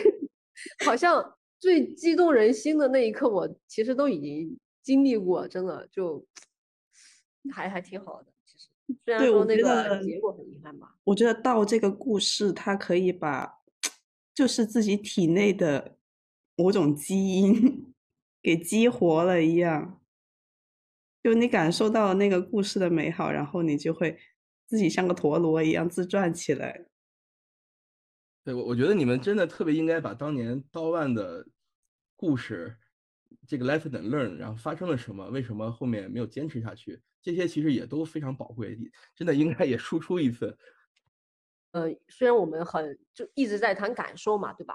觉得那段感受确实很很很好。但实际上落到现实，我们还是更想去知道为什么那个道万会失败，以及如果我们参与新的道，呃，或者说自己去做一个道，怎么可以让它做得更好？其实我们我就我自己而言啊，我这目前更关注的可能是，呃，实在实际落地层面的一些问题，然后以及它的解决方案。所以，因为超哥不是就是呃也写过很多文章啊，公众号就是关于自己在 Bankless 道啊。遇到呃看到的一些问题，可能就其实也是当时道万碰到的，只是当时我们没有好的解决方案，以至嗯于让他去陨落了吧？对，所以呃也很想请超哥，就是呃不管是 Bankless 道或者说 FWB 吧，其实可能呃作为一个亲身参与者，有没有说看到一些呃这个道在发展过程中特别严峻的？呃，比如说当时我我能够直我我自己觉得啊，当时道万的一些问题，比如说信任的问题，呃，像这种问题类似的吧，可能这种问题发生的时候，就会对这个组织产生非常不好的影响。就类似这样的，就是超哥你在这些道里面，嗯，去做事情，就是去去观察的时候，有没有发现类似的就是一些障碍啊，或者说呃问题？嗯，问题当然是很多的嘛，因为道这玩意儿太新了。虽然这这个嗯东西讲了好多年，但是我个人是这么觉得，就是真正的呃有建制的，并且开始形成自己战斗力的道，其实就是从去年年初开始的，到现在也就一年的时间啊。在嗯之前，当然你说，比如说像一些 DeFi 类的道，它把它作为一个治理的一个这么一个模块儿，那个当然是更久了。呃，这个也算道，我觉得这个也也不比人家也算道，但是这个跟我们现在讨论的可能更多需要人去参与的道，其实还是有比较明显的区别嘛。那现在就是把大家组织起来，为了共同的目标一起努力，而不是说一起投票啊。这个事情其实就是一年的时间，所以毫无疑问，各个道都在遇到各种各样的问题。我觉得这个就很正常。你你这么复杂的一个事儿，然后这么新，你不遇到问题，那才是反常的，对吧？那说明你没在做事儿，你没遇到问题。所以基本上就是你说哪儿有痛点，我说我觉得哪儿都有痛点，从 onboarding 开始，到这个如何去组织，对吧？如何去去去去这些这些人员的，比如技能匹配啊，然后这个贡献者的怎么去拉进来，到这个他做了贡献，他的这个呃贡献激励怎么去确定啊？然后治理怎么治理，然后这个啊，对吧？这这这全是问题，所以这个你要我举一个，我我举不出来，就我觉得各处都是问题，各处都是问题。呃，但是信任反而是我没有看到的问题。呃，可能我我参与的道还不是特别多，呃，因为也都是比较在海外发展的比较不错的道嘛。就是它既然不错，说明就是它从从这个大家的共同的认可和价值观上来说还是比较趋同的。所以这里边反而是我没看到什么因为利益上或者因为啥玩意儿吵起来的。当然，对于比如说很具体的一些事物，比如这东西，大家觉得。呃，我们有共同的目标，但是这事儿我我觉得要这么做，那事儿你觉得要那么做，呃，争论这是很正常的，就天天都在发生，没争论它不正常。但是大家其实是觉得相互，大家就就事论事，还是有有信任的。同时，大家觉得我们的目标是一致的，我们只是说路径上、选择上面可能大家有分歧，我们可以讨论讨论。所以我我其实我还真的没有看到过说因为信任导致问题，导致说这个社区割裂了，或者是出现很恶劣的一些东西。啊，这个是我至少我参与到里边我没有经历过的，但是我经历过的就是，啊，所有的人都在抱怨说这个 compensation plan 不好做，啊，所有人都在抱怨说这个好像治理参与度不好，然后治理上面这个东西怎么设计不行，然后 onboarding 怎么怎么垃圾，呃，然后这个 贡献者怎么怎么不够，对吧？就是这些东西你你在哪儿都是问题。我我特别感受特别深的，因为这个其实一八年的时候一模一样，都是这些。Onboarding 啊，然后哎，每个任务我要给他分配多少奖励，都都是一样的。嗯，细节可能执行层面上的问题可能还是很相似的吧。嗯嗯嗯，我现在看到就是呃，像 FWB Bankless 相比我们之前，我觉得还是有一点点进步在的。因为超哥你现在说看到的到没有一些信任问题，而当年的道问啊，我从我自己的一个视角来看，嗯，就说到失败原因嘛，我觉得导火索是那个融资事件吧，嗯，就是一群人就像创业一样的在，呃，做呃做出自己的贡献嘛，然后呢，呃，小组里面就会有人觉得啊这个很不错，然后就私底下的也没有经过社区的同意，然后就是去联系资方。这可能怎么说呢？你说到利益问题，大家不可能这样一直用爱发电，然后不求回报。那是要应该要考虑这个问题的，就是社区自己的造血啊，赚钱也好，融资也好。但不应该是由一群人围起来说自己是 founding team，然后去融资。至少有一个嗯，向社区公开，然后征求社区意见的这么一个过程。然后我我我为什么说这个这个例子呢？就你对比 FWB A 十六 Z 进去，它整个过程就这个超哥之前在很多的分享里面都讲过嘛。对，呃，FWB 进来的那些人，他没有什么特权啊，他就跟普通的一个成员一样的，然后也要开会，然后征得社区的一个同意，有有投票这样的一些过程。当时我们是没有。对它的整个过程其实是很体面的，而且也我觉得对后面的一些后来者其实是有参考价值的。但是刀万的历史我我没那么了解，但是我我的感觉其实，嗯呃，可能不是融资啊是是这些问题，而是说可能就大家没有达成一致嘛。因为我觉得无论是你融资也好，还是说可能你你创办了一些项目想要有些收入也好，这这个不寒碜，对吧？你不能天天阳春白雪，大家靠爱发电。你还是要支撑这个组织的发展，哪怕你你最后不是 for profit，你不是为了给大家分钱，但是你为了能够发展，你还是需要有持续的来源嘛。你只是说这个来源你可能是怎么用，这个我觉得完全不寒碜。无论是融资还是去挣钱，只是说这个东西既然大家是个道是个社区，还是说要对于这些东西达成一致再去搞，对吧？如果说是一两个人单独去搞，那那肯定最后就吵起来了嘛。对，这个程序还是需要一个公正性的。嗯，还有一个什么？我觉得啊，就其实融资这个点吧，就这个事件可能只是一个引子，另一个导火索。对，但是我觉得可能更更严重的问题是在于，嗯，它不像现在的 FWB 一样，它有一个就是门槛，就是呃，是把相同价值观的人聚合在一起。其实因为当时刀万他没有说，呃，可能一开始啊，就核心那几个人吧，可能是聊的可能差不多的啊，对。呃但时间都不是很长，那个价值观念方面啊，可能只是说，呃，看起来是比较契合的。但随着就是这个社区的扩大，有因为这个进来的这个流程吧不是很规范，所以持续有不断的人在进来，导致这个社区的一些价值共识吧就有一点开始分裂了。我感觉还是说没有一个统一的一个呃价值观在这里。嗯。就是因为超哥不大了解刀湾的历史，你就把它理解为一个低配版的 Bankless DAO 就好了。对，其实当时已经有产出了很多的 Sub DAO 了，就是社区里面自己有一些像课程小组啊，可以有一些课程产出，然后对外甚至产生营收这样。对，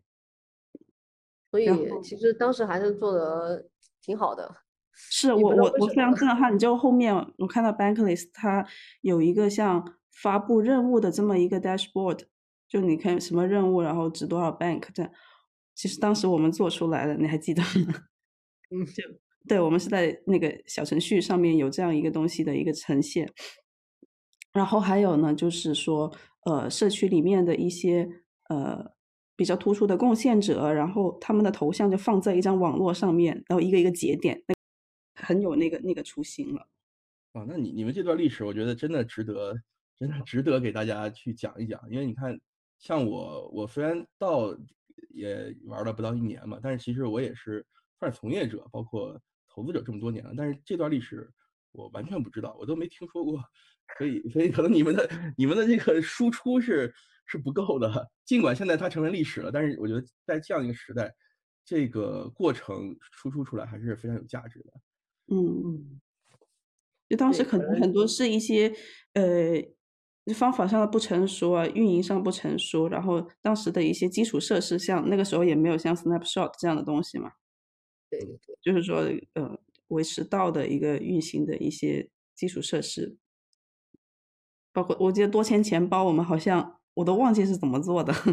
也没有用到 Nosis Safe 这样的一个一个工具。就看可以看到，来到现在很多基础设施的完善也好，然后机制上的大家有很多的新的运营方法出来也好，都是一些呃进步吧。嗯，是基础设施的进步，其实呃对于我觉得对于社区，尤其是对于 Web 三时代的价值是特别大的。就像昨天我正好看到刷刷刷 Twitter 吧，我们看到一个关于 Finicus 的一个数据嘛，说，呃，它才推出了几周吧，可能也就两周，呃，就已经有三百多个，你叫它道也好，叫它这个投资团体也好，就利用 Finicus 的基础设施来做了这个一个小的 venture 道。嗯，我觉得可能大部分会亏钱啊，我我因为我觉得对于投资其实是个很很专业的事儿，我我其实并没有那么看好说社区一些人头脑一发热，对吧？搞了一个 investment，嗯，对，就就赚钱了。但是我觉得就是从基础设施上，我原来我需要有有合规能力，我需要有这些这个这个技术能力去部署部署这个合约，去去在管理 portfolio 去弄那些复杂的工具，现在不需要了。你都给我了，我需要的只是梦想，只是需要支持我的人，啊，嗯，这个能力其实非常非常重要，因为这个赋能它会极大的推动梦想家的发展，啊，尽管可能大部分最后失败了，但是你有一部分成功，这就了不得了。所以他真的是把可能就把这个投资这个这个权利从传统的专业的 VC 平权给全社会了，啊，之前你也有你你你我也没拦着你，但是毕竟他太专业了嘛。实际上还是有巨大的障碍在里面。现在这个障碍被基础设施扫平了，那这个价值是巨大的。就像刚才你说的，Snapshot 也好 g e n e s i Face 也好，这些基础设施的进步是对于整个 Web 三对于 DAO 它的推动是巨大的，也是最有价值的一块。嗯，确实，其实，呃，就有点像，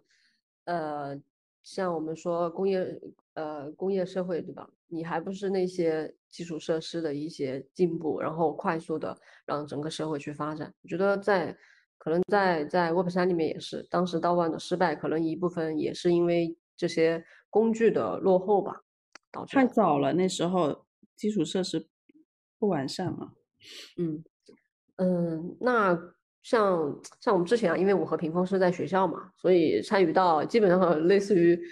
有点全身心投入的感觉，我自己是这样感觉的，对。像像超哥现在在 FWB 啊，特别是我听屏风说去去申请这个 FWB 就已经很不容易了，不知道就是 对，就可能要花很多时间精力吧。不知道就是你是怎么就参与到就深度参与到就这么多个道的？呃，答案答案非常简单，就是我没有，没有啊？是吗？那你那些？我参与，我觉得远远谈不上深度。呃，我我觉得这么多道，我真正算是深度参与的，可能只有一个 Bankless 道，算是到了呃勉强到深度的级别吧。到深度级别，我觉得怎么评判呢？就是第一呢，我的我对于一些社区的贡献得到了认可，大家开始给我发贡献奖励，这是很直接的一个标准，对吧？你可以不要，但是你你人家给不给，对吧？不给说明你的贡献度没到嘛。所以我的我的 Bankless 道是到了的。但是后来我觉得我我不需要这个东西，很多我都拒绝了，对吧？这是一个。再一个就是说我在 b a n k l e s 道已经开始产生了友谊，我认识了很多人，我喜欢他们，啊，包括跟一些呃可能这个这个在里边级别比较高的，尽管他是没有级别，但是毕竟还是有呃承担具体职责的人嘛，我我都关系都还不错，所以我觉得这个其实是就我觉得这算还行，就算混进去了。但是剩下的很多道，你比如说 FWB，我在里边。也半年了嘛，我是九月进去的，到现在不到半年，呃，但就第一是投入的时间不够，第二是就是精力确实是是是不够的。就你说你深度的同时混五个道，我我是不信的，你一定你一定没深，对吧？因为你混一个道，如果说这个道本大很大的话，你就已经混得很累了。所以 FWB 我只是我觉得我观察的比较多，然后我在偶尔也聊一聊，我也认识了一些人，但是我对他的投入程度就就差了很多。那其他的道更是这样，就是我看多。做的少，所以我我真的是在很多道里边，我的参与程度其实是比不上很多默默在贡献，但是其实没没说话的小伙伴的，对吧？我我就是因为我脸皮厚嘛，我写了文章大家觉得我好像参与了很多，实际上实际上没有，我看了很多，我参与的其实没那么多。我作为一个贡献者，我觉得我在绝大部分道我是那个标准是不够的，但是我作为一个观察者，我我还是看了很多东西，对吧？我写了一些东西，如果说这些东西启发到了一些朋友。我也很开心，但是我觉得作为一个贡献者，我肯定是不是那么深度的贡献者啊，这是这是我对自己的一个评判。所以我自己二零二二年，我也是更希望，呃，从经历上来说，之前就是看的很杂，呃，因为新东西嘛，就很感兴趣，哪儿都想看，就就你你很难去固定到一个地方。但是今年我觉得我我可能更希望把我的大部分精力能够投到特定的两到三个社区，我在里边更深度的去进行贡献、学习，然后去呃成长、去结识友谊。六木，你你记得上一期那个 Sean 来我们播客，他也是这么说的。不过我看到他 说好的收缩，然后呃又又参加了 Bankless，Bankless 到。你你想收缩，但是你发现好东西太多了，对吧？是的，我我也忍不住就就又要去看一看。对 对。呃，其实我觉得可能没关系，我觉得这个。就这个坚定的过程，嗯，对对对，这这可这个坚定的过程可能需要时间吧，对吧？而且啊，补充一点，我觉得超哥，你刚刚说自己嗯，可能不是像 FWB 的一些深入参与贡献者，其实我觉得嗯，能写下来输出，然后去观察，就观察也是需要经历的嘛，可能这其实也是一种贡献了。就像之前那个元宇宙批评里面有有有一句话提到，就是想象也是一种贡献，可能。观察也是一种贡献，对，嗯，呃，对我我我我我并不否认这个事情，我觉得这肯定是算是贡献，呃，只是可能第一是他可能对社区来说不不可见，尤其是海外，他其实不知道，但是我我也没有在意这个事情，他不知道就不知道了，对吧？再一个就是我觉得他毕竟这个东西的量级还是不够，就是跟那些真正天天在里边开会去做很多很具体的事情。搞得很累的人来说，那我的这个贡献是肯定是贡献，但是确实是跟他们比起来是不够的。嗯，呃，那超哥，你就是对道应该不管是经历也好，或者说体会也写了这么多，那你自己有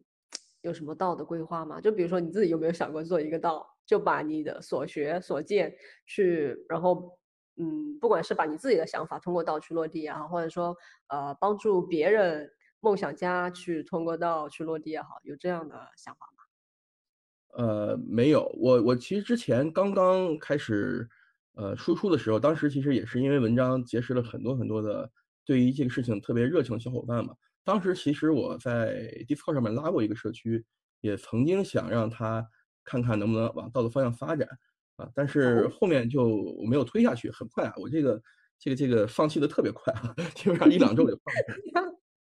这个 几个原因，一个原因是就是觉得不 ready，不 ready，各方面就是包括它是不是潜在的有监管上面的一些风险啊，包括这个事情本身，其实你的东西是不是想好了啊，也包括就是就就觉得哇，这次太累了，好像我精力不够，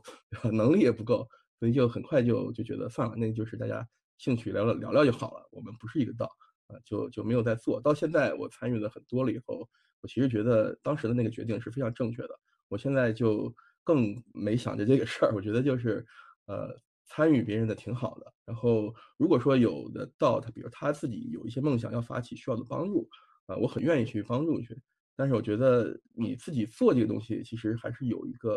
呃，非常强烈的一个一个主题和价值观在里面的。呃，其实我是没有的。我觉得这这这好玩嘛，好玩。我也希望大家知道它。但是这个东西本身，我觉得它并不能作为一个道的底层的一个东西，去去支撑一个道。嗯，对，其实微博上也有很多人就是跟我说，呃，做个道啊，curate 道什么的。然后我第一反应就是单位，我不要。一个可能是当年的一个经历，让我就我见识过这个混乱，我感觉 在这方面心力耗散的有点严重吧。另外，我我觉得就是，呃，对于我我观察的对象来说，他越是谨慎，越是不不轻易发起的道，我觉得这样的道可能才值得我去去参与。就是它是一种收敛、收缩一个状态，比如像 FWB 这样，它它有门槛，因为现在很多人就有一个 idea，然后就随便拉个微信群。开个 Discord，这其实没什么成本。通常这样的，我觉得都比较难成功吧。像超哥刚刚说的，你有没有一个很强的一个价值主张？嗯，对，你你的一个你的资源也好，你自己可能这个价值主张就是我刚刚说的心力的一个东西。我很强烈的，我一个人可以用爱发电的，我可以撑，可以撑撑多久？如果我我看不到这样的东西，我是不会 轻易的去去去发起或者去参与这样的道。嗯，确实，我觉得可能你们说的，我觉得就更负责任一点吧，因为我和屏风也是都都其实都看到了很多道的，就是快速的起来又快速的演变。对，不知道是大家低估了这个难度还是什么。到时候那种铺天盖盖地的混乱涌过来，你就受不了。就我就想起像 Bankless Bankless 道这么给力的，然后他的核心贡献者嘛，超哥也经常讲这个案例，他也受不了，对他他得辞职。我我我觉得是还是大家低估了难度，是的，是是的，对，而且就是因为是激情，因为激情想要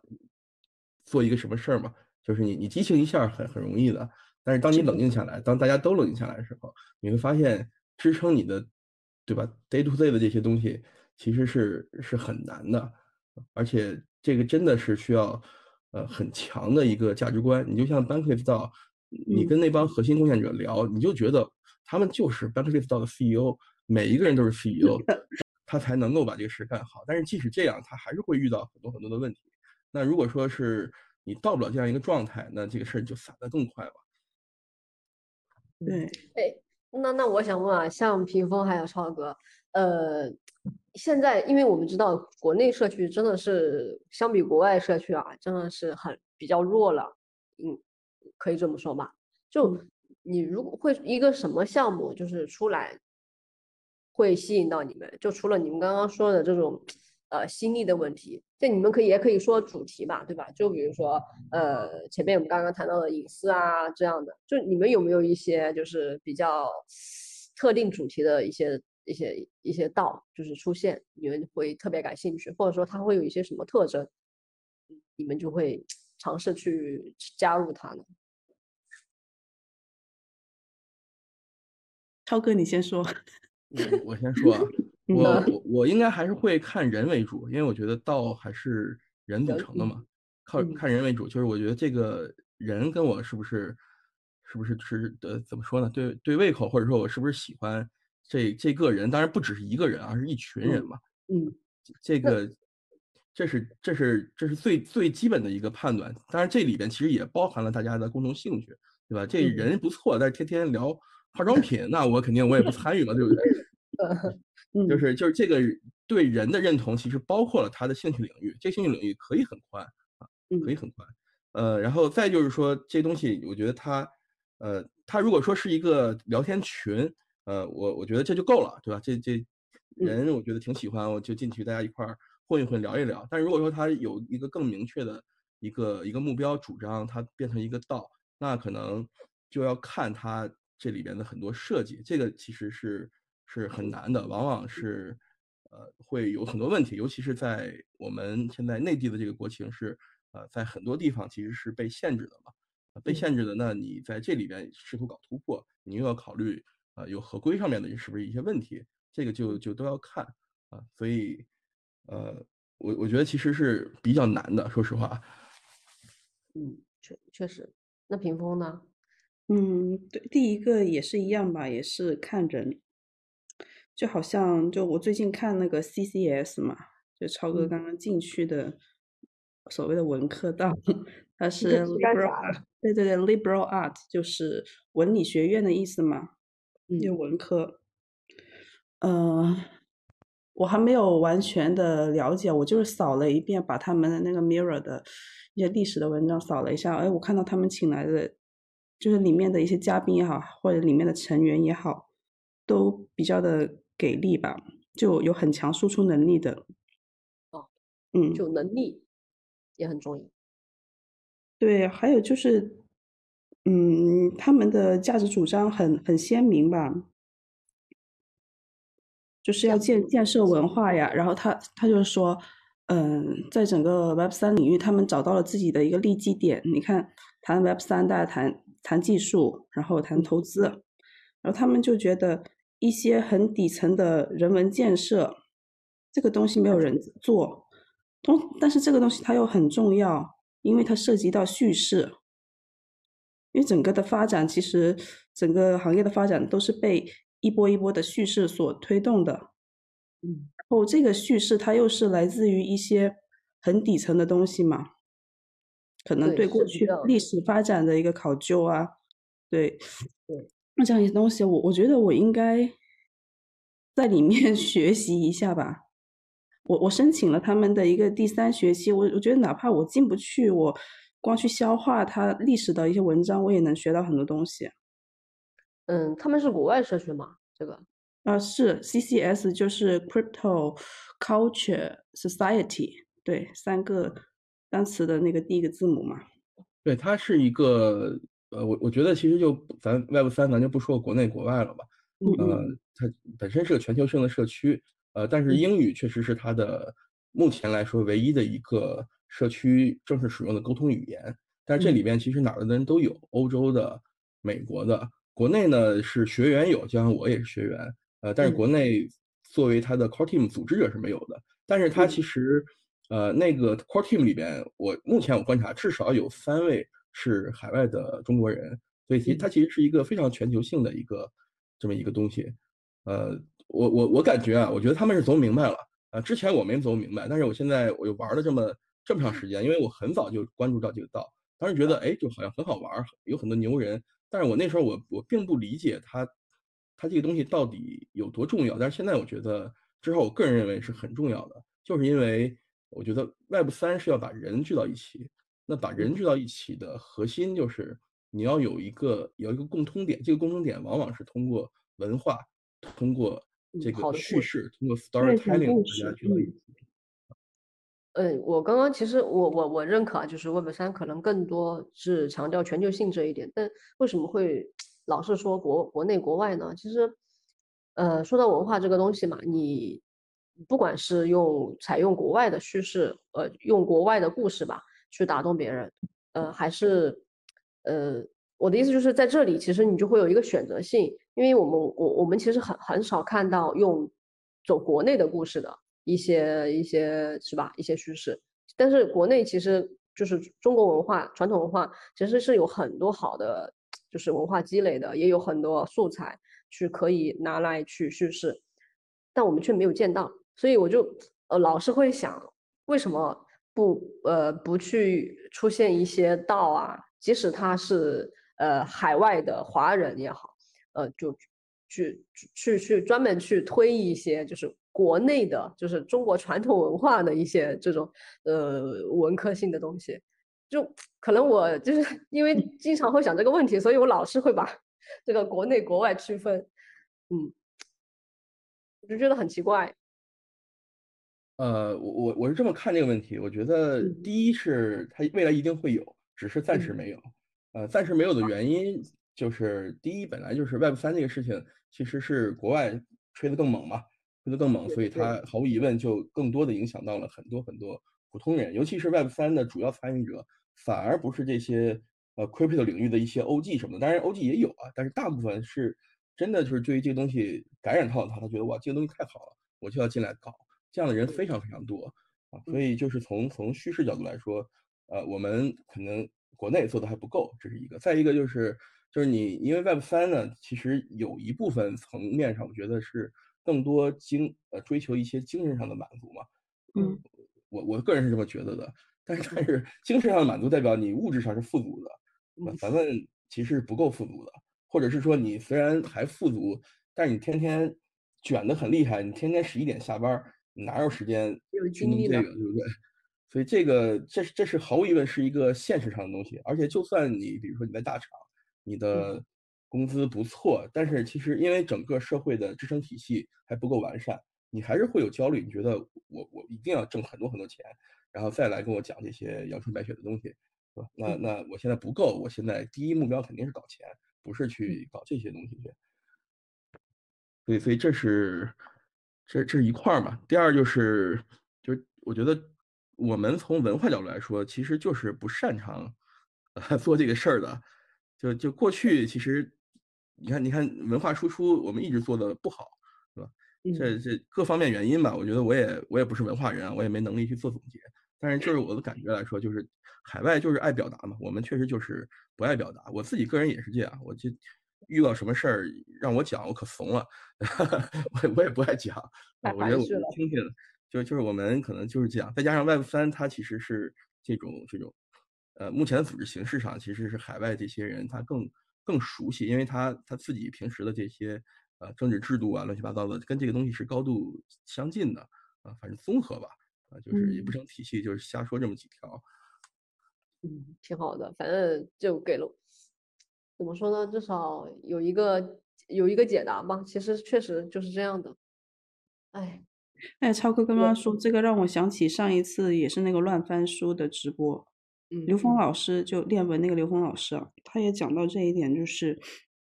哎，我们国内的参与者确实是不是很愿意主动的来发声。嗯，可能在国外的团队的话。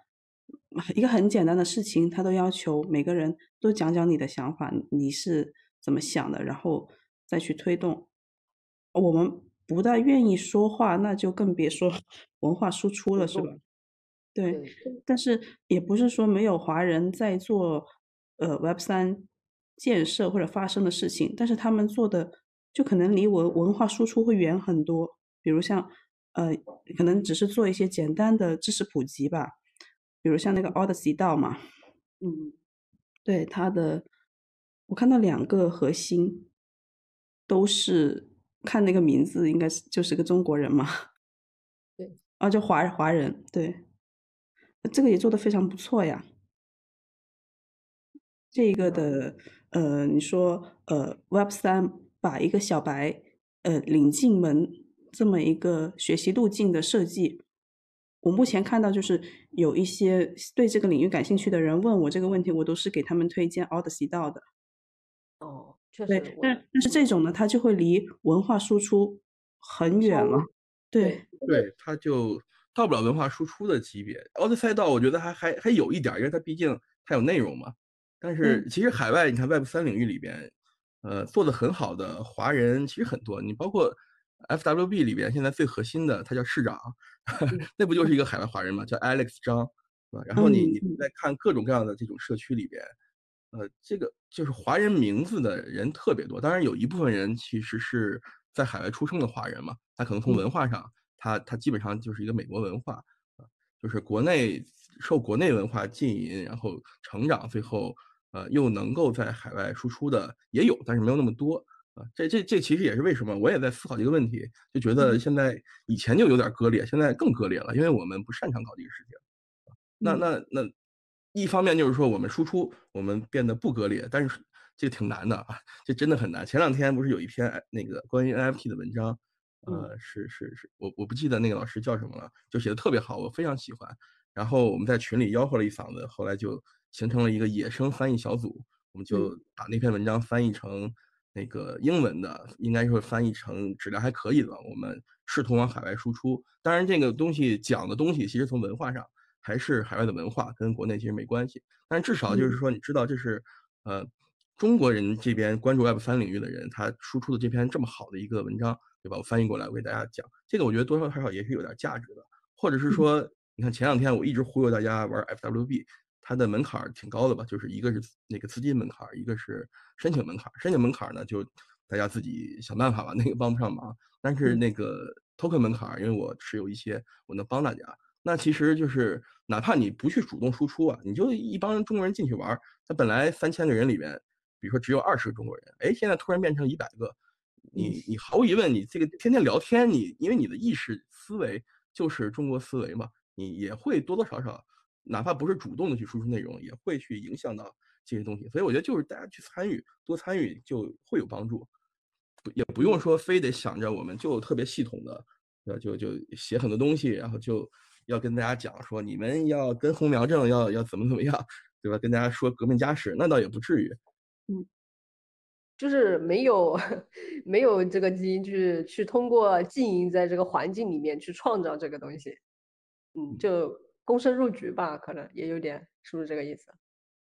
对，你就反正你就天天聊，因为你的你的根儿就是中国的文化的根儿，你你哪怕就是聊一些有的没的，我觉得这也是输出。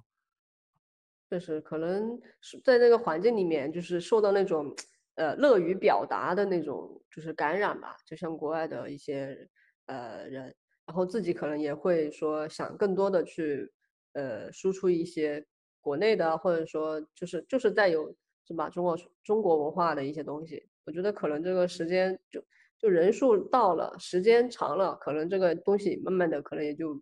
没准也就起来了。对的，对的，而且当我觉得你只要参与进去，如果参与的还比较程度比较够的话，呃，其实还是会讨论到，哪怕你不是主动的想去聊，还是会讨论到。就像我有时候偶尔还是会跟一些熟的海外的一些朋友会聊到，他说：“哎，你们那个那个那个加密的 ban 是怎么回事啊？是是怎么怎么着？”哎，我就跟他解释一下，我说：“呃，肯定是 ban 了，对吧？但是跟你想的呢，肯定又不太一样，不一样，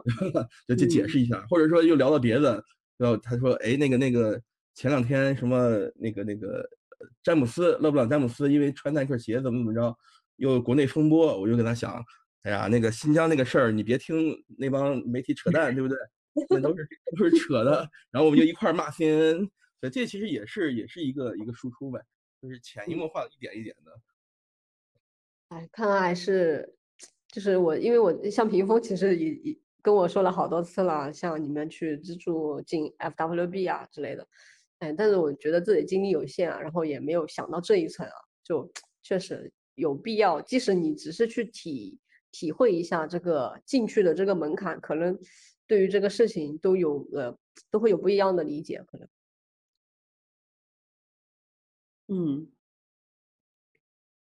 哎，就是呃，超哥在参加了这么多的。关于道的 panel，你都会做很多的分享嘛？哎，能不能 在这里给我们分享一个之前没有讲过的一个经历或者感受啊？就作为我们这个播客的一个独家的彩蛋。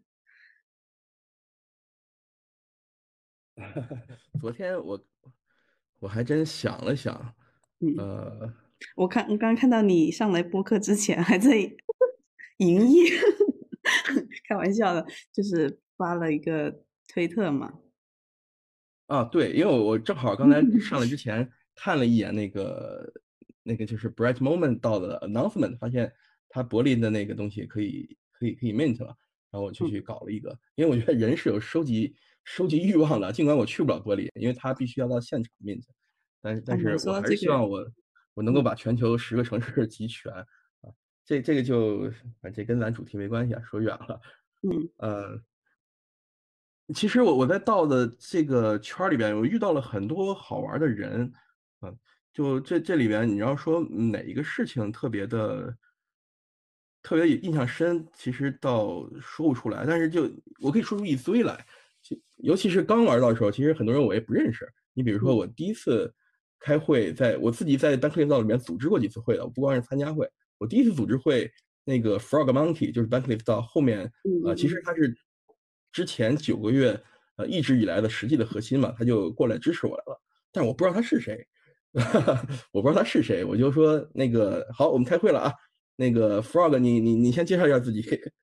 对吧？就如果说你你想象成一个公司的话，就等于是我无意中闯到了一个公司，我说兄弟们，我这儿有一想法，我们我们开个会啊，然后 CEO 来了，我说那个谁，你你你你先介绍一下你自己，你是谁啊？你你干啥的？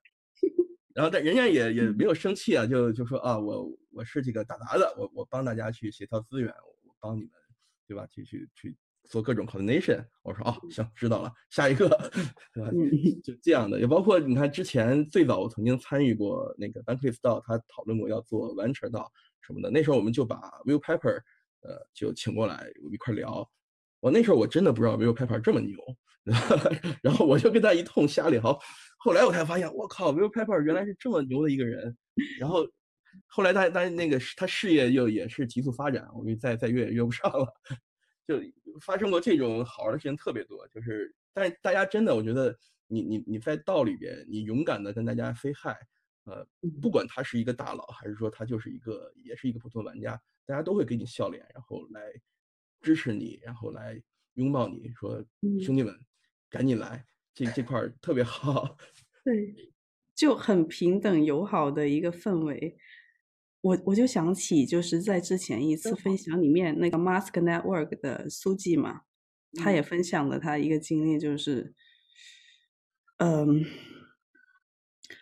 好像是那个以太坊基金会的核心成员吧，给他了一发了一个，我我忘记了资助还是什么，反正跟他打了个招呼，然后就嗨，就这样，然后应该是给了他一他一个资助的，我我我不知道他当时知不知道，就是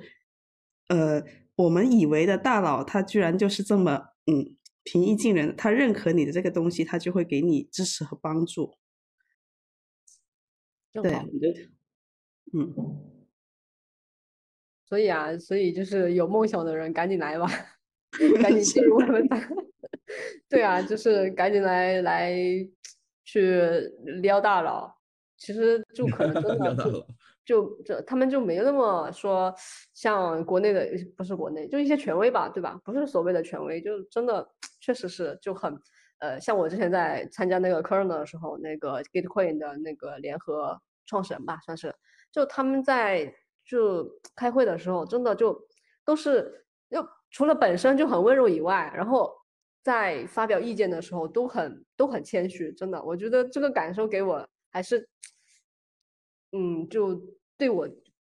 对整个 Web 三的感受吧，都又深了一些。确实，这个文化就是这样的，也很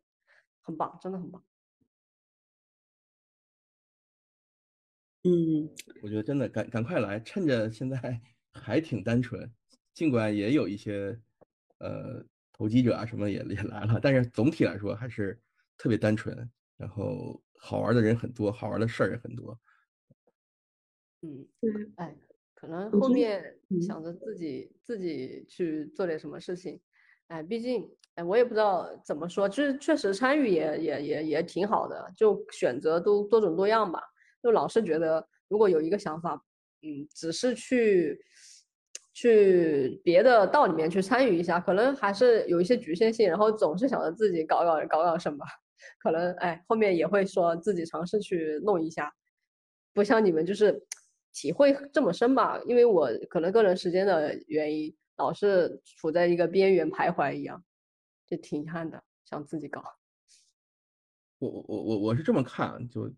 这差点儿嗯 插播一下，就我我觉得是参与还是创立，还是取决于你的内心。就我，因为我我这人还挺懒的，这个我自曝一下，我这人挺懒的。然后我之前做钱包，其实也算是半个创业，因为我是创业公司嘛，我我是 CEO 也算是合伙人。嗯其实就就我觉得压力很大，也很累。我就一度觉得，我觉得我我一定不会创业，这玩意儿太累了。但是你看，当我了解的到，我去看了很多东西的时候，我还是有一个冲动，我觉得，哎呀，是不是我也去搞一个玩一玩，对吧？这嗯先不管说这个东西它未来的呃主张是什么的，其实你会有冲动。但后来你看我我又把我的冲动压抑住啊了，对吧？就说明这个这个冲动其实还不够。但是至少我觉得我我我又认识了我自己，我觉得原来我不是怕懒，当然我也怕懒啊，但是我我比较懒，不是怕懒，我也比较懒。但是但是当有一个东西我有足够大的冲动的时候，它会它会让我把懒克服掉啊。我觉得嗯我我原来认为懒是我的第一要素啊，我一定是先先要爽，先要先要嗯舒服。后来我发现我觉得不是啊，当当有一个事情我觉得我我抑制不住我的冲动，我就是想做的时候，可能我还是会去做。就就感觉有点参加 Web 三是一个，也是一个探索自我的过程吧。你会在这个过程中发现自己你没发现过的一面，没见过的一面，这也是很大的收获啊。嗯，是的，对，我不知道这一期会不会成为一个呃很多小伙伴 onboarding Web 三的这么一 一期节目啊。对，那我希望是啊，嗯，就我们最后的话，问一下超哥，接下来有什么规划？就真正想进入这个领域的小伙伴，可以怎么跟你产生一些连接？呃，先说连接啊，连接特别容易，就是我嗯的 Twitter 是 CW Web 三，头像又换了，呃，头像又换了，呃，CW Web 三就直接 DM 我就行，呃，都是开的。呃，上次刘峰老师主持，然后我参加了，我我说我是开的，但是我我后来发现我其实没开我我只是不会玩儿 Twitter，但是现在是真的开了，现在是真的嗯开的。呃，所以就我欢迎所有的对 Web 三感兴趣的小伙伴，呃，来推特上面找我，然后我们我们可以一起交流很多东西。呃，我个人的规划，我我自己其实目前还是没有什么说我要创业啊什么的想法。我觉得我还是会，呃，参与为主吧，就是我去做贡献，我去呃结识朋友。我当然我我也希望在这个过程中，我能发现一些机会，呃，投资机会也好，其他机会也好，能够比如说给我再带来啊财富上面的一些一些变化，对吧？这个这个我觉得毫无疑问也是呃有这个有这个希望的，但是还是。参与为主吧，但是今年会收缩一下，就是我我更希望更深度的参与一些我觉得呃好的社区、有价值的社区，而不是像去年那样，我各处看来看去看得很乱啊，这是这是这是很重要的一块儿。当然，业余的其实因为我自己本身在行业很多年，我本来就认识很多很多的小伙伴啊，早期参与的还是后期参与的，他们对这个领域也有很大的好奇，所以我也有很大的精力，其实是在跟他们一起探索说。啊，那如果你们想参与，有什么样的一个切入方式会好一点？这个也是一直持续在做的一个事情。这个其实也一定程度上，我觉得是帮助连接了这样一个呃 Web 三的小宇宙吧。啊，这个我也算是对这个行业的一点点贡献。但是个人我觉得还是我我自己定义还是参与者、学习者，我还是找好玩的社区在里边跟大家一块混。好的，好的，好的。下好给力，对，就是真的这个其实很重要的。呃，如果说像我身边可能也有朋友啊，他们想做一个什么事情，呃，像个人的话肯定是势单力薄，想通过 Web 三或者说道啊之类的方式吧。如果真的是想法很好，那然后又有超哥这样的人在，我我是我觉得确实对他们来说是很友好的，可能也真的能做成什么，特别好，嗯。那我们今天的播客就到这儿，希望在 Web 三和大家相遇。感谢唱歌，Web 三跟大家相遇，我相信一定会相遇的。嗯，谢谢唱歌，谢谢唱歌，嗯，好，好，拜拜，拜拜，拜。